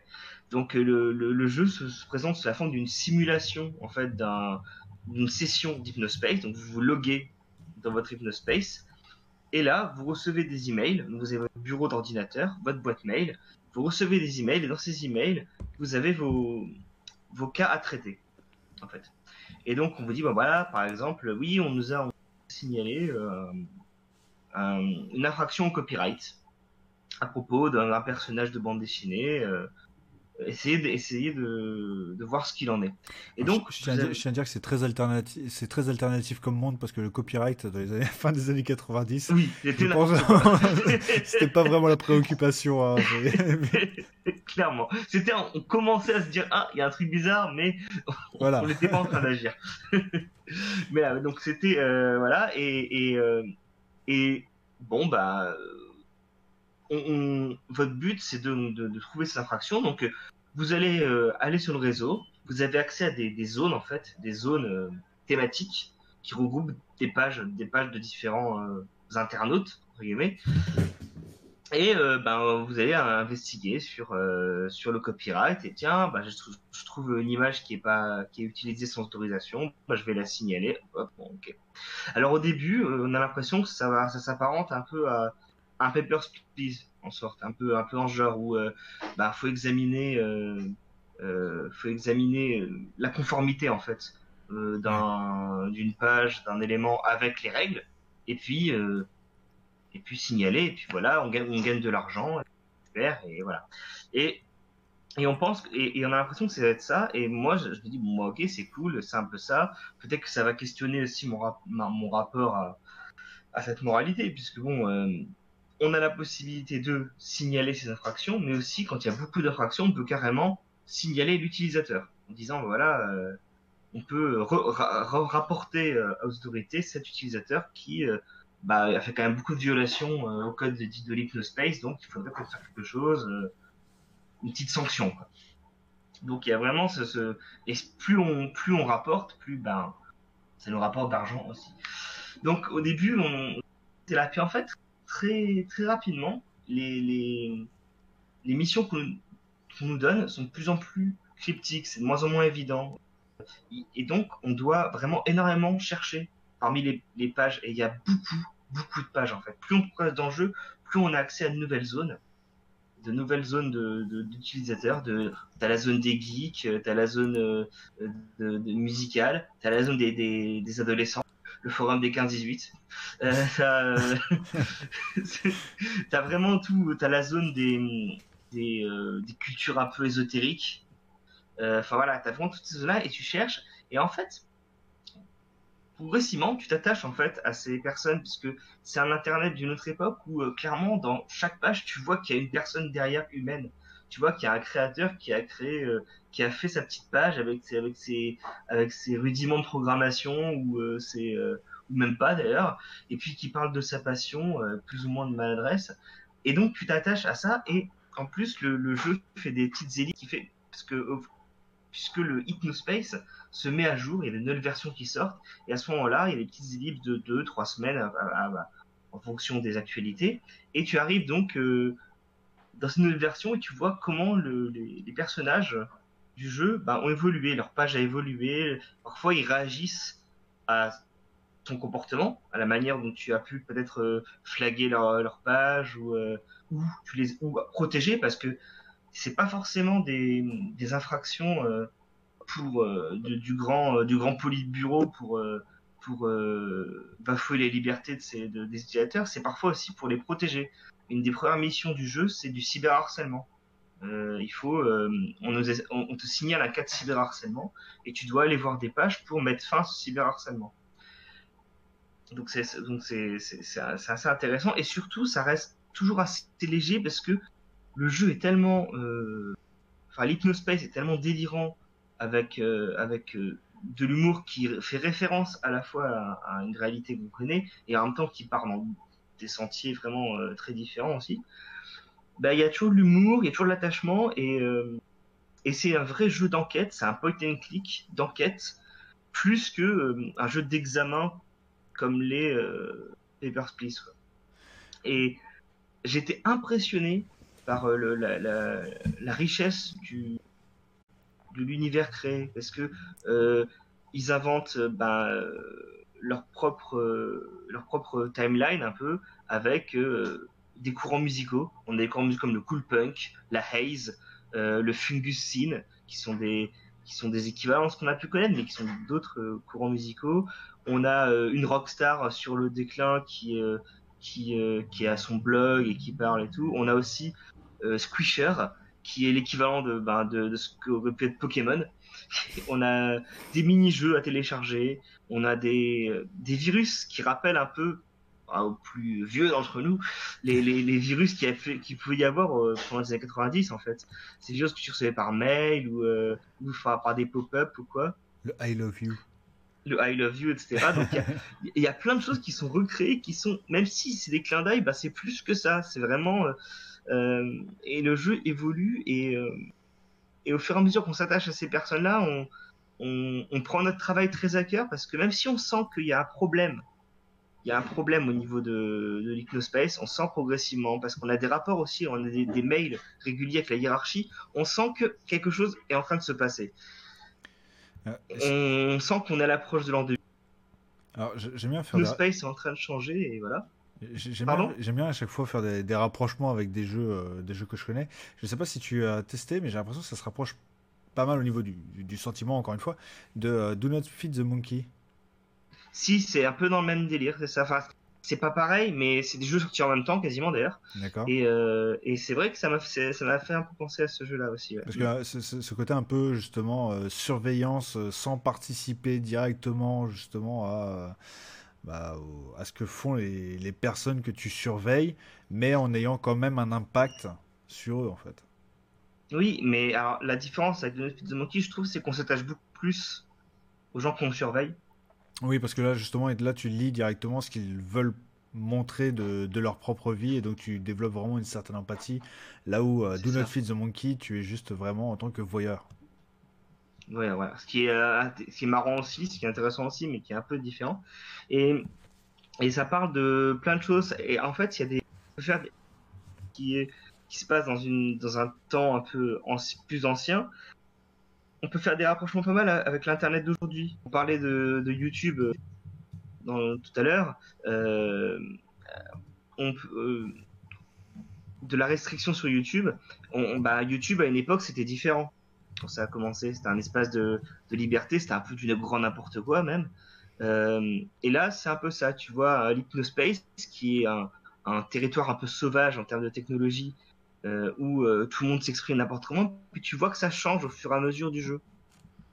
Et donc, ça, ben, on, peut faire des rapprochements avec aujourd'hui.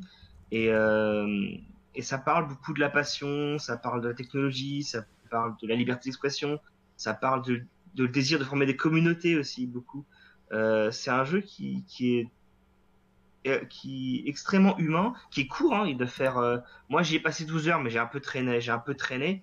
Euh, je pense que c'est en dessous, de, en dessous d'une dizaine d'heures quand tu quand tu joues euh, quand tu joues un peu plus rapidement quand même. Mais il y a énormément de, il y a énormément de choses à faire. C'est que on peut très bien finir le jeu et passer à côté d'une très grande partie de, du jeu parce qu'il y a énormément de contenu qui est pas forcément utile en fait, qui est juste un facteur, un facteur d'immersion en fait. D'accord.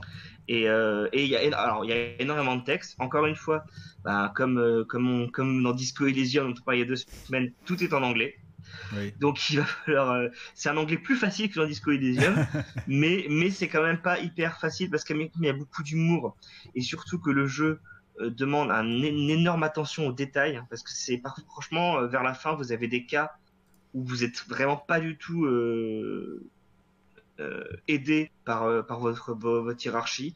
On sait juste on sait quelque chose mais c'est à vous de vraiment chez tout, de faire des des des, regroupements, de, croiser les informations, de de hacker un petit peu la machine du jeu pour aller chercher les choses. Et ça vous le savez que bah par une phrase, un mot, un truc qui est dans la page, et euh, si bah si vous comprenez pas, euh, bah ça peut vraiment vous faire bloquer le jeu en fait tout simplement.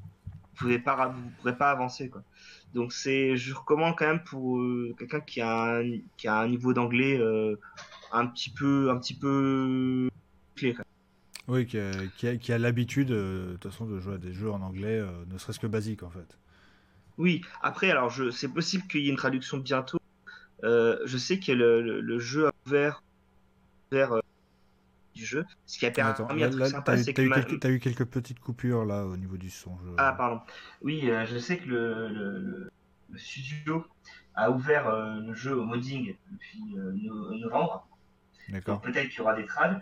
Par contre, le premier rapport de ce modding, ça c'est vraiment un truc très sympa et totalement inutile mais très sympa, c'est qu'il est possible de créer sa propre page Hypnospace Ah, c'est pas mal. euh, dans le jeu, donc de s'immerger totalement, parce que dans le jeu, vous pouvez aussi tout simplement faire, euh, eh ben, télécharger de la musique, euh, à- à prendre des, des images, des stickers, des gifs, euh, avoir des nouveaux programmes, des nouveaux lecteurs de vidéos, de musique, enfin, voilà. Donc euh, avec sa page, eh ben, il sera possible de faire plein de choses aussi.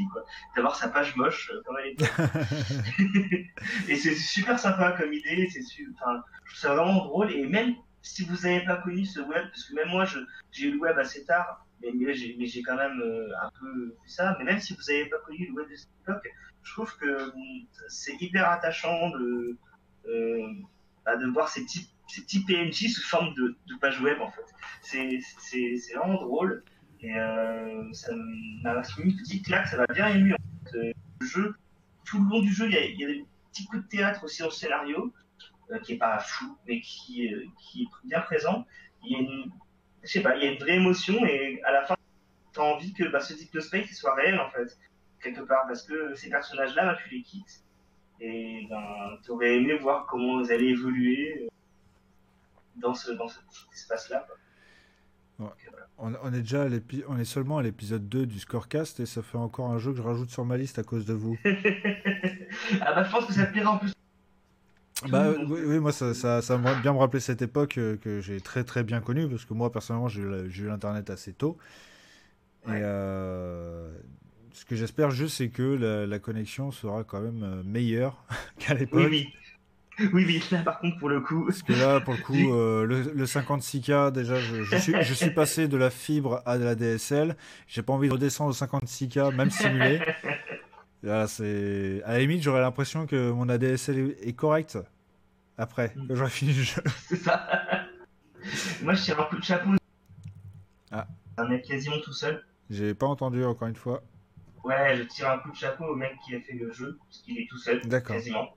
Jay Tolen. Il avait déjà fait un jeu un peu bizarre avec Dropsy le clown, c'était un, un genre de point and click avec un clown euh, qui parlait aux animaux et qui pouvait, qui communiquer avec les êtres humains qu'en faisant des, des des câlins.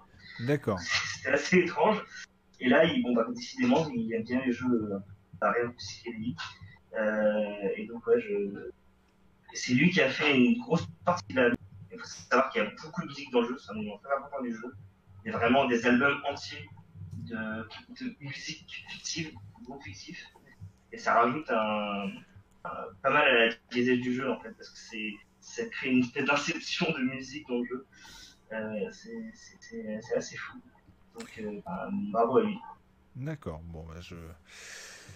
Je pense qu'on va pouvoir se renseigner euh, un peu sur ce jeu-là et euh, je pense Et la- qu'il le- la- va la finir critique dans ma bibliothèque assez rapidement. Ouais, et la, la, la, la review, Alors là, je, je- t'as- ton micro a encore Euh, coupé là de- depuis tout à l'heure. euh, Ton- micro. ton, micro a des, ton micro là des grosses difficultés depuis tout à l'heure. euh, Ah, on, entend à peu micro, près, mais là ça, là, ça- là, ça a coupé vraiment. Je pense que tu disais justement que euh, tu allais euh, faire un article sur le site euh, magnifique jeu.vidéo. Je suis en vidéo. Le test est déjà en relecture, euh, D'accord, bon, bah, il, devrait sortir euh, à SAP, comme on dit. voilà. Et enfin, Vertigo, est-ce que tu es avec nous? Toujours, oui. Tu vas nous parler d'un jeu avec, euh, qui, qui- qui, personnellement me tient à cœur, no- notamment au niveau de ses, de ses, euh, Ses influences. de ses influences. Euh, C'est étonnant. voilà, donc tu veux nous parler de Bloodborne?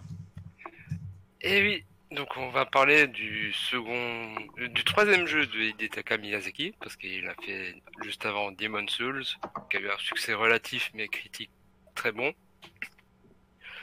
Est-ce qu'il faut parler de Dark Souls? Je ne sais pas. Peut-être.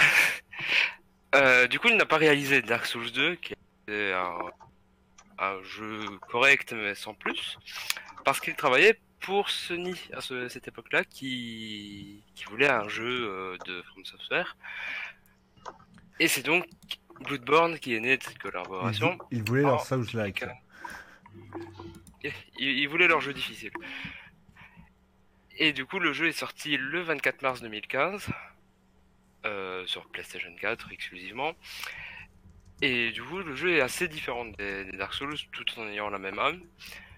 Euh, le jeu prend place à Yarnan, euh, une espèce de Londres pré-industriel, mais pas trop. D'où le style néo-gothique, donc il faut faire la différence parce que Dark Souls a une très grosse influence sur l'architecture gothique du, du Moyen Âge, alors que Bloodborne fait du néo-gothique, donc il s'inspirait de, de ce que faisait au Moyen Âge avec les techniques modernes, donc des, des grosses euh, cathédrales avec des pointes de partout, euh, notamment ben, le Big Ben ou la- le palais de Westminster qui est juste à côté, pour un peu situer visuellement où on en est. Donc l'une des plus grosses références de, ce Bloodborne, c'est l'ère euh, pré-industrielle, qui se remarque dans tous les ports du jeu et notamment son histoire, qui est ultra profonde et je pense même meilleure que celle des Dark Souls. Je vais peut-être me faire des ennemis en disant ça, mais je pense que je pense que le scénario Bloodborne est l'un des meilleurs des From Software et peut-être même l'un des meilleurs jeux vidéo en général, tout en étant ultra cryptique comme, euh, comme d'habitude. Alors qui, qui on joue pour le coup, c'est pas un mort-vivant euh, une prison, on est un chasseur. Un chasseur, qu'est-ce que c'est? C'est une espèce de guilde qui est née alors que les monstres faisaient de plus en plus leur apparition dans, Yarnan et commençaient à vraiment foutre le dawa partout.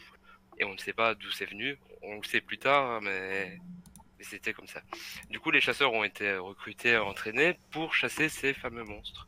Et du coup, le jeu démarre en signant un pacte avec un personnage très mystérieux qui nous fait devenir un chasseur de, de Yarnan. Donc on crée notre petit personnage et on se fait démolir par un loup parce qu'on n'a pas d'armes et on, meurt. Notre première mort, bonjour. Bienvenue chez From Software, c'est reparti. Une fois arrivé là-bas, on arrive, euh, une fois mort, on arrive dans le rêve du chasseur. Ce sera un peu le hub du jeu où on pourra améliorer ses âmes, euh, ses armes, utiliser l'équivalent de nos âmes, justement, pour améliorer nos caractéristiques, parce qu'on reste sur un RPG, comme avant. Une fois cela fait, on retourne dans, dans Yarnan, armé et dangereux, pour se faire rétamer par tout ce qui passe. Parce que le gameplay est très très différent de Dark Souls. Se, faire, Le- se faire re-rétamer par le loup. Même si on a une Logiquement, le loup, ça devrait bien se passer, mais. Alors, la grosse différence avec Dark Souls, c'est que ça se joue beaucoup moins sur euh, les roulades en boucle pour aller toucher le dos de l'adversaire. Ça joue sur l'agressivité, parce que clairement, une fois qu'on est touché et qu'on perd des HP, si on continue à frapper l'adversaire, on récupère ces fameux HP. Donc, c'est beaucoup plus intéressant, surtout que les potions ne se rechargent pas à feu de camp comme, euh, comme dans les précédents jeux mais il faut les acheter ou les récupérer. Donc là, euh, on est très vite à court. Et une nouvelle mécanique est implantée dans le jeu que je trouve très très bien, c'est l'implantation de d'armes à feu. Les armes à feu, ça ne sert pas juste à abattre euh, nos ennemis de loin. Si on place bien un coup d'arme à feu pendant une attaque, on peut stun l'adversaire et pouvoir lui porter un coup qui va lui faire beaucoup beaucoup de dégâts, ce qui rend très très bien parce qu'on a aussi beaucoup moins d'armes que dans Dark Souls où on pouvait jou- jouer avec le bâton qui, qui est par terre. Mais ces armes sont plus intéressantes aussi, à mon sens, parce qu'elles ont deux formes. Euh, en pressant une des gâchettes, on peut passer d'une forme légère à une forme lourde et ainsi enchaîner des combos et, gagner, genre, euh, enfin battre un boss. Parce que certains boss tournent beaucoup autour de ça. Parce que justement, dans, l'imagerie vraiment de, Bloodborne, il y a ce. l'arme iconique, c'est vraiment ce, ce hachoir en fait qui se, qui se replie sur lui-même, c'est ça? Qui ressemble plus à un, rasoir de barbier. Oui, c'est est un rasoir de barbier, mais qui fait à peu près euh, Mais qui fait un peu 1m50. plus mal, quand même. Oui, c'est ça, c'est très très gros. Au fur et à mesure, on débloque des armes de plus en plus de plus en plus meurtrières et aussi euh, avec un certain charisme. hein. Je pense notamment à l'épée de, de Ludwig. Et euh, le but du jeu, du coup, c'est de trouver l'origine du, du mal qui s'attaque aux habitants de Nirnan et des monstres, du coup, qui tournent beaucoup autour du sang. Ça s'appelle pas Bloodborne pour rien. Oui. Et au fur et à mesure qu'on va rencontrer des boss, on va débloquer des, ce qu'on appelle la lucidité. La lucidité, ça sert à deux choses.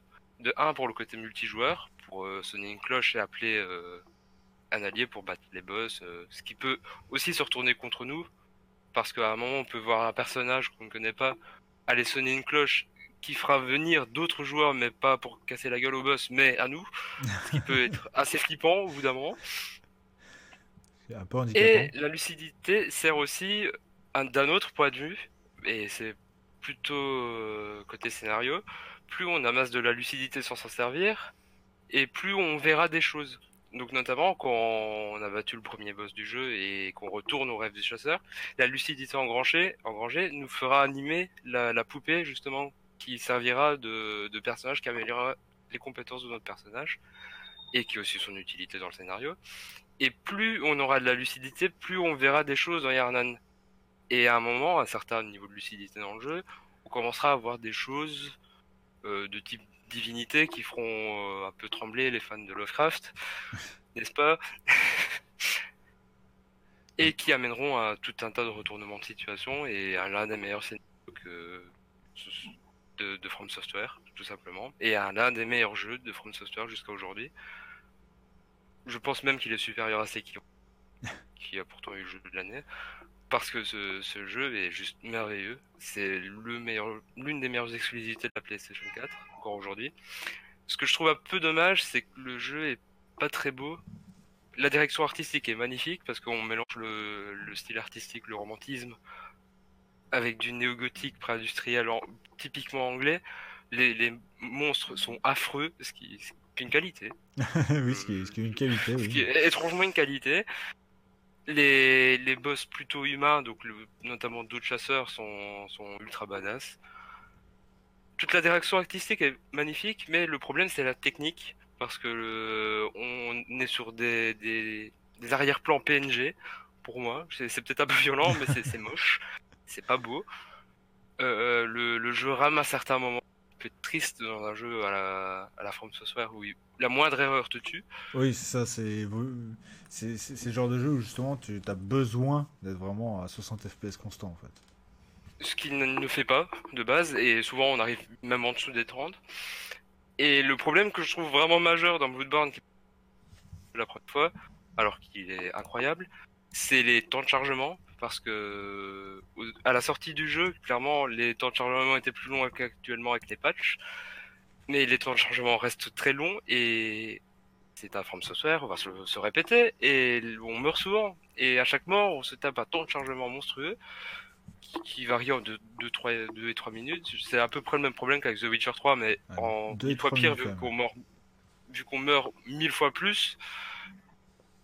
Ce qui peut vraiment devenir frustrant. Et continue à espérer peut-être un, remaster HD pour la, prochaine génération de console ou simplement un Bloodborne 2 après Elden Ring. On verra. Parce que je pense que c'est un univers qui, doit être développé parce que c'est vraiment incroyable ce qu'ils ont. Euh, moi, c'est vraiment un jeu. je l'ai testé un peu. J'ai joué un peu parce qu'il avait dû certainement être euh, sur le PSN Plus euh, à une période. Oui, même 100%, je ne saurais pas dire à quelle année, mais il y a été. Et euh, donc c'est pour ça que je l'avais dans ma, bibliothèque. Je me suis dit, bah tiens, je vais essayer, vu que euh, beaucoup de monde en parle. Alors, je me suis amusé à essayer de castagner avec mes points le loup du début. Donc après qu'il m'ait tué. Hein. Et euh, j'ai recommencé en boucle pour avoir, juste avoir le plaisir de l'avoir battu à coups de poing. Alors, j'ai perdu, j'ai perdu 3 heures de temps. Hein, au final, euh, ça, ça rapporte pas grand-chose à part un peu de fierté. c'est possible du coup? Ah oui, c'est tout à fait possible à coup de poing. Et d'ailleurs, tu peux le, si je ne dis pas de bêtises, tu as possibilité de le battre avant, enfin la, la toute première fois où tu le rencontres, avant que tu puisses avoir une, arme. Et euh, ça te permet de pouvoir, euh, je crois que ça te donne une arme ou quelque chose comme ça, je crois. ça t'offre un truc en fait si tu arrives à le battre dès la première rencontre. Mais justement, j'ai joué un peu à, ce jeu et j'ai vraiment adoré. Je me suis toujours dit, bah, le jour où j'arrive vraiment à avoir du temps pour pouvoir me concentrer comme ça euh, sur un jeu, mais celui-ci, il faut absolument que je le fasse parce que forcément, tu as le côté Lovecraftien qui, qui m'intéresse vraiment énormément. Mais c'est aussi. C'est euh, des points forts du jeu.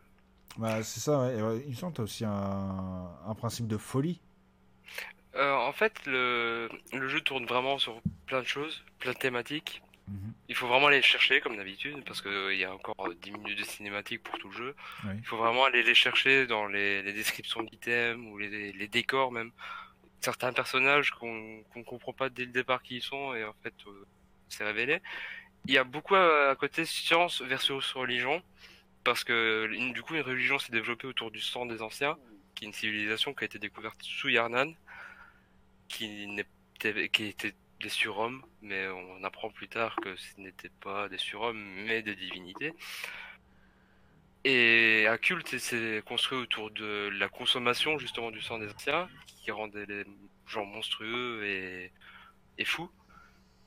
Et de l'autre côté, la science qui, qui, se basait surtout sur la lucidité, donc le gameplay aussi se retrouve dans l'histoire, parce que d'un côté on a le, le, sang qui nous permet de nous améliorer, et la lucidité qui nous permet de voir des choses plus loin. Et il y a vraiment le côté science contre religion, euh, la place de l'homme dans le monde par rapport à des divinités qu'il dépasse. Et pour le coup, la référence à Lovecraft est très faite parce que si on voit là de ces dieux, on risque de devenir fou. Ouais, c'est ça, c'est intégré directement dans la gameplay aussi, la folie, quoi. Oui, c'est ça. Du, du, Lovecraft euh, à l'ère victorienne euh, en mode bien bourrin. Comment ne pas être séduit parce que parfois il se passe des choses dans le jeu et on se dit on ne comprend pas tout ce qui se passe. Par exemple, euh, je pense pas que ça spoil énormément. Une fois là des boss vaincus, le, la lune devient rouge. Et pour le coup, si, si on regarde une vidéo sur, sur YouTube, euh, le lore de, de, Bloodborne, on comprend directement pourquoi. Mais quand on joue au jeu, on ne comprend absolument pas pourquoi la lune est devenue rouge et pourquoi les monstres sont devenus plus agressifs. Alors qu'il y a un sens, mais on ne le sait pas. Et le jeu nous fait devenir tout petit, et on ne comprend absolument pas comment le monde fonctionne. C'est vraiment le, côté l'humain face à ce qu'il ne peut pas comprendre. Mais euh, alors j'ai écouté un podcast justement qui, parlait de qui, en parlait hein. et euh, il, disait justement aussi alors j'essaie d'utiliser des mots de faire en sorte de pas spoiler quoi que ce soit mais c'est euh, tu vas avoir des phénomènes qui euh, vont t'empêcher de passer certains endroits. Tu vas absolument pas comprendre pourquoi. Et en fait, quand tu as, de la, quand as la lucidité, quand as de la lucidité, justement, tu vas commencer à voir ces choses qui t'empêchent de qui, d'avancer et tu vas te rendre compte que euh, bah, le, le monde réel n'est pas le seul monde qui existe et avec lequel il est entremêlé quoi. Il y a aussi un thème que du coup j'ai oublié, c'est c'est le plus important, ce qui est un peu bête du coup. c'est la natalité. Parce que le, tout le jeu tourne autour de la natalité. Je vais pas dire pourquoi, parce que c'est c'est- là, ça va un spoiler majeur. Et on même dans les décors, euh, beaucoup de choses tournent autour de l'enfance et le fait de donner naissance, qui est, qui a un pouvoir humain ou de tout être vivant, qui, qui peut être jalousé par d'autres choses ou voilà. Donc euh, c'est vraiment le, le thème, c'est vraiment la religion contre la science et la natalité que qui a un pouvoir de l'être humain en fait. D'accord. Et euh, franchement, niveau thématique, on, on va très très loin, alors que le jeu ne nous dit rien. C'est ce que je trouve incroyable, c'est que From Software nous raconte des histoires immenses, sans rien nous dire, sans, sans un mot. Et ça, je trouve ça complètement fou. Outre le gameplay qui est, qui est vraiment challengeant, on s'amuse, machin. Euh, Vraiment, l'histoire de Bloodborne est incroyable. Et la direction artistique l'est tout autant, même peut-être plus que Dark Souls. Ça dépend des goûts et des couleurs pour le coup. Après, moi, c'est le, moi, moi il m'attire bien plus que justement que, les Dark Souls euh, bah, de par, de par sa DA.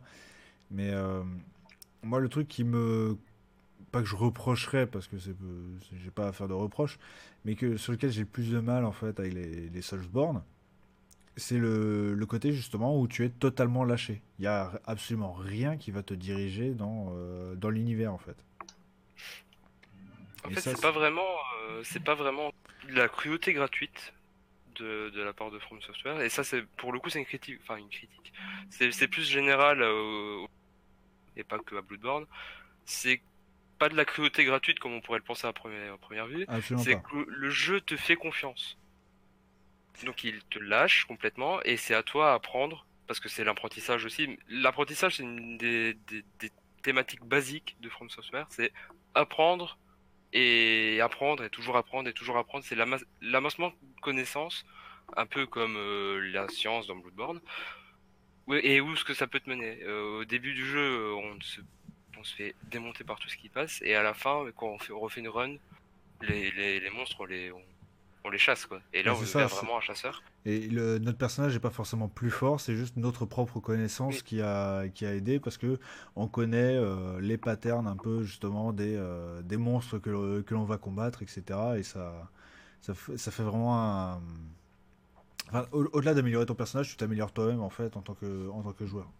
Pour le coup, Mais- on peut prendre un meilleur exemple dans Sekiro. Le, le boss de fin de prologue, la première fois où tu l'affrontes, tu te fais battre. Et c'est ce qui amène tout le scénario de Sekiro, le- la fameuse prothèse, tout ça. Tu, le, tu te fais battre. Et une fois que tu recommences le jeu, avec toutes les connaissances que tu as eues en, en ayant fini le jeu, et le boss, tu le bats.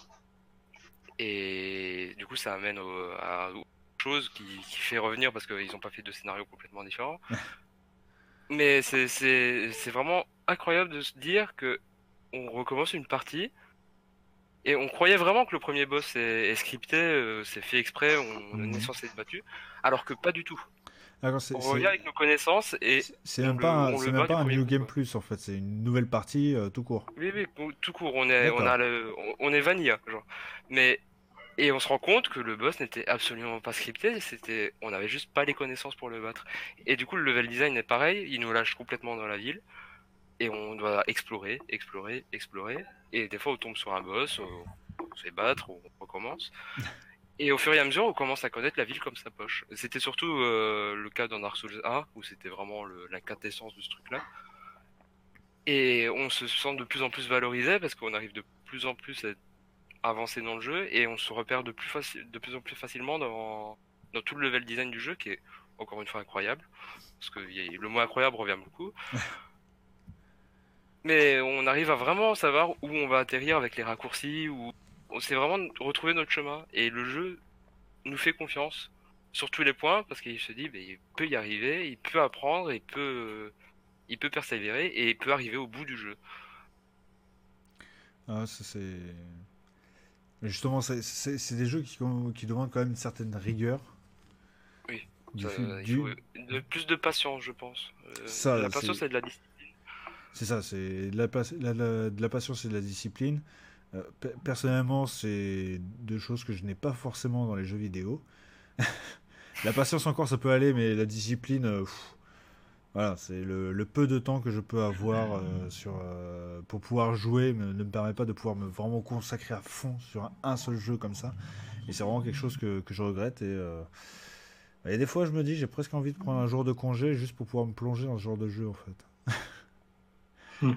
ça, ça, peut- Ça, ça me peut fait... être- ça me fait notamment penser à la dernière vidéo de The Game Next Door, je ne sais pas si vous connaissez ou dans le chat, Ouais. qui, qui vraiment revient sur euh, thématiques, enfin sur les, les choses que nous apprennent les, les, les Soulsborne, parce que pour le coup il parle de Sekiro, mais je pense que ça s'adapte à tous les, les Dark Souls, c'est que le, le jeu t'apprend à vaincre trois poisons qui, qui viennent de la mythologie japonaise, qui sont euh, la méconnaissance du coup, euh, l'orgueil et la colère.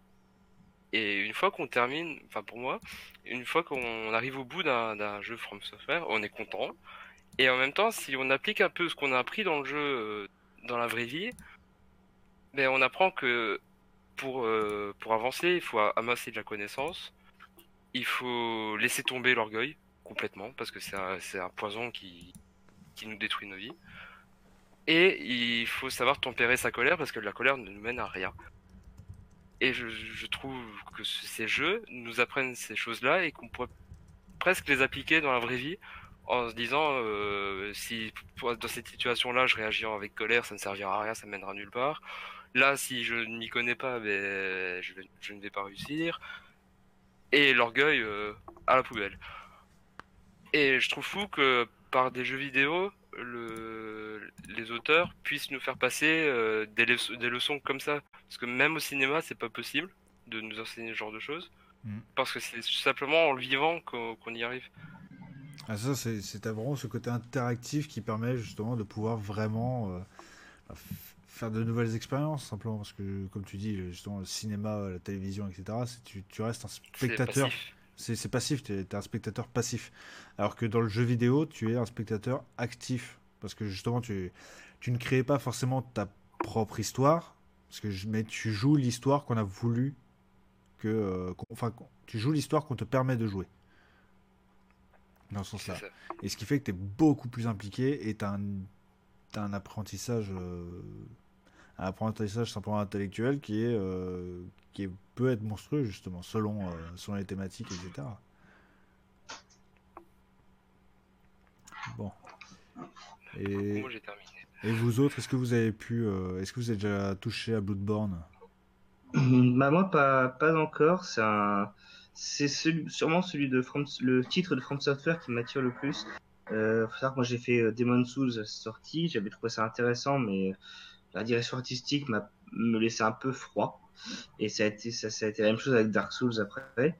Mais euh, Bloodborne, ouais, l'idée, le côté un peu victorien, euh, Lovecraftien, effectivement, euh, m'a vachement attiré et euh, et j'aime cette par contre, ce que j'aime beaucoup dans From Software, c'est cette notion de, de tout raconter par le game design, le level design, euh, qui est vraiment hyper intéressante. Euh, Pourtant, j'adore les jeux Kojima où c'est blabla et exposition et tout ce que tu veux, mais je trouve que c'est une, autre manière de, de raconter les choses et c'est et c'est c'est aussi pour ça qu'il y a autant de joueurs aussi qu'un crochet, c'est que on te met dans l'action, on te raconte des choses par l'action et par euh, le- l'environnement. Et donc du coup, bah, ça a pu toucher des gens, alors que euh, ils sont peut-être allés pour les jeux, pour du challenge, pour un peu de, de la difficulté, pour euh, de l'action, et puis ils y ont gagné autre chose. Quoi. Ah, C'est vrai que c'est- un jeu où tu, tu, tu composes un peu ton histoire aussi, quoi. Parce que c'est, tu, tu, enfin, tu reconstitues toi-même l'histoire. Mm. Parce que la plupart de- des éléments, justement, sur le lore, tu vas les retrouver dans les descriptions des objets, des objets que tu vas trouver directement, etc. C'est pas forcément quelque chose qu'on va te jeter à la gueule. C'est vraiment, c'est euh, c'est à toi aussi, quelque part, de faire un petit peu un effort pour découvrir, euh, justement, l'univers lui-même. Pour moi, c'est un peu l'évolution euh, actuelle, c'est un peu l'évolution. Là, tu, as, eu- vraiment, tu as une nouvelle coupure. Que c'est l'évolution pour moi du Metroidvania. Il y a des, y a beaucoup de parallèles à faire entre les Metroidvania et, et les Soulsborne, même s'ils ont aussi leurs différents, notamment le côté plateforme qui a plus absent, même si dans Sekiro on en a un peu. Euh, mais euh, ouais, pour moi c'est un peu c'est un peu la même philosophie, mais euh, un peu transcendée par d'autres éléments. Mais après, justement, le, le blocage au niveau de l'avancement n'est pas forcément au niveau des objets que tu dois débloquer, comme dans justement les Metroidvania, mais vraiment au niveau de, de ta compétence toi-même que tu vas débloquer en affrontant les, euh, les ennemis, entre guillemets, dans le bon ordre. Ça. D'accord. Et, et toi, Paragonis, est-ce que tu as déjà dû, euh, tu as déjà pu mettre la main justement sur euh, Bloodborne? Alors, euh, non, mais on me l'a prêté il y a je sais pas combien de temps et je l'ai toujours, mais j'ai pas eu l'occasion de On le appelle faire. ça endormir un jeu.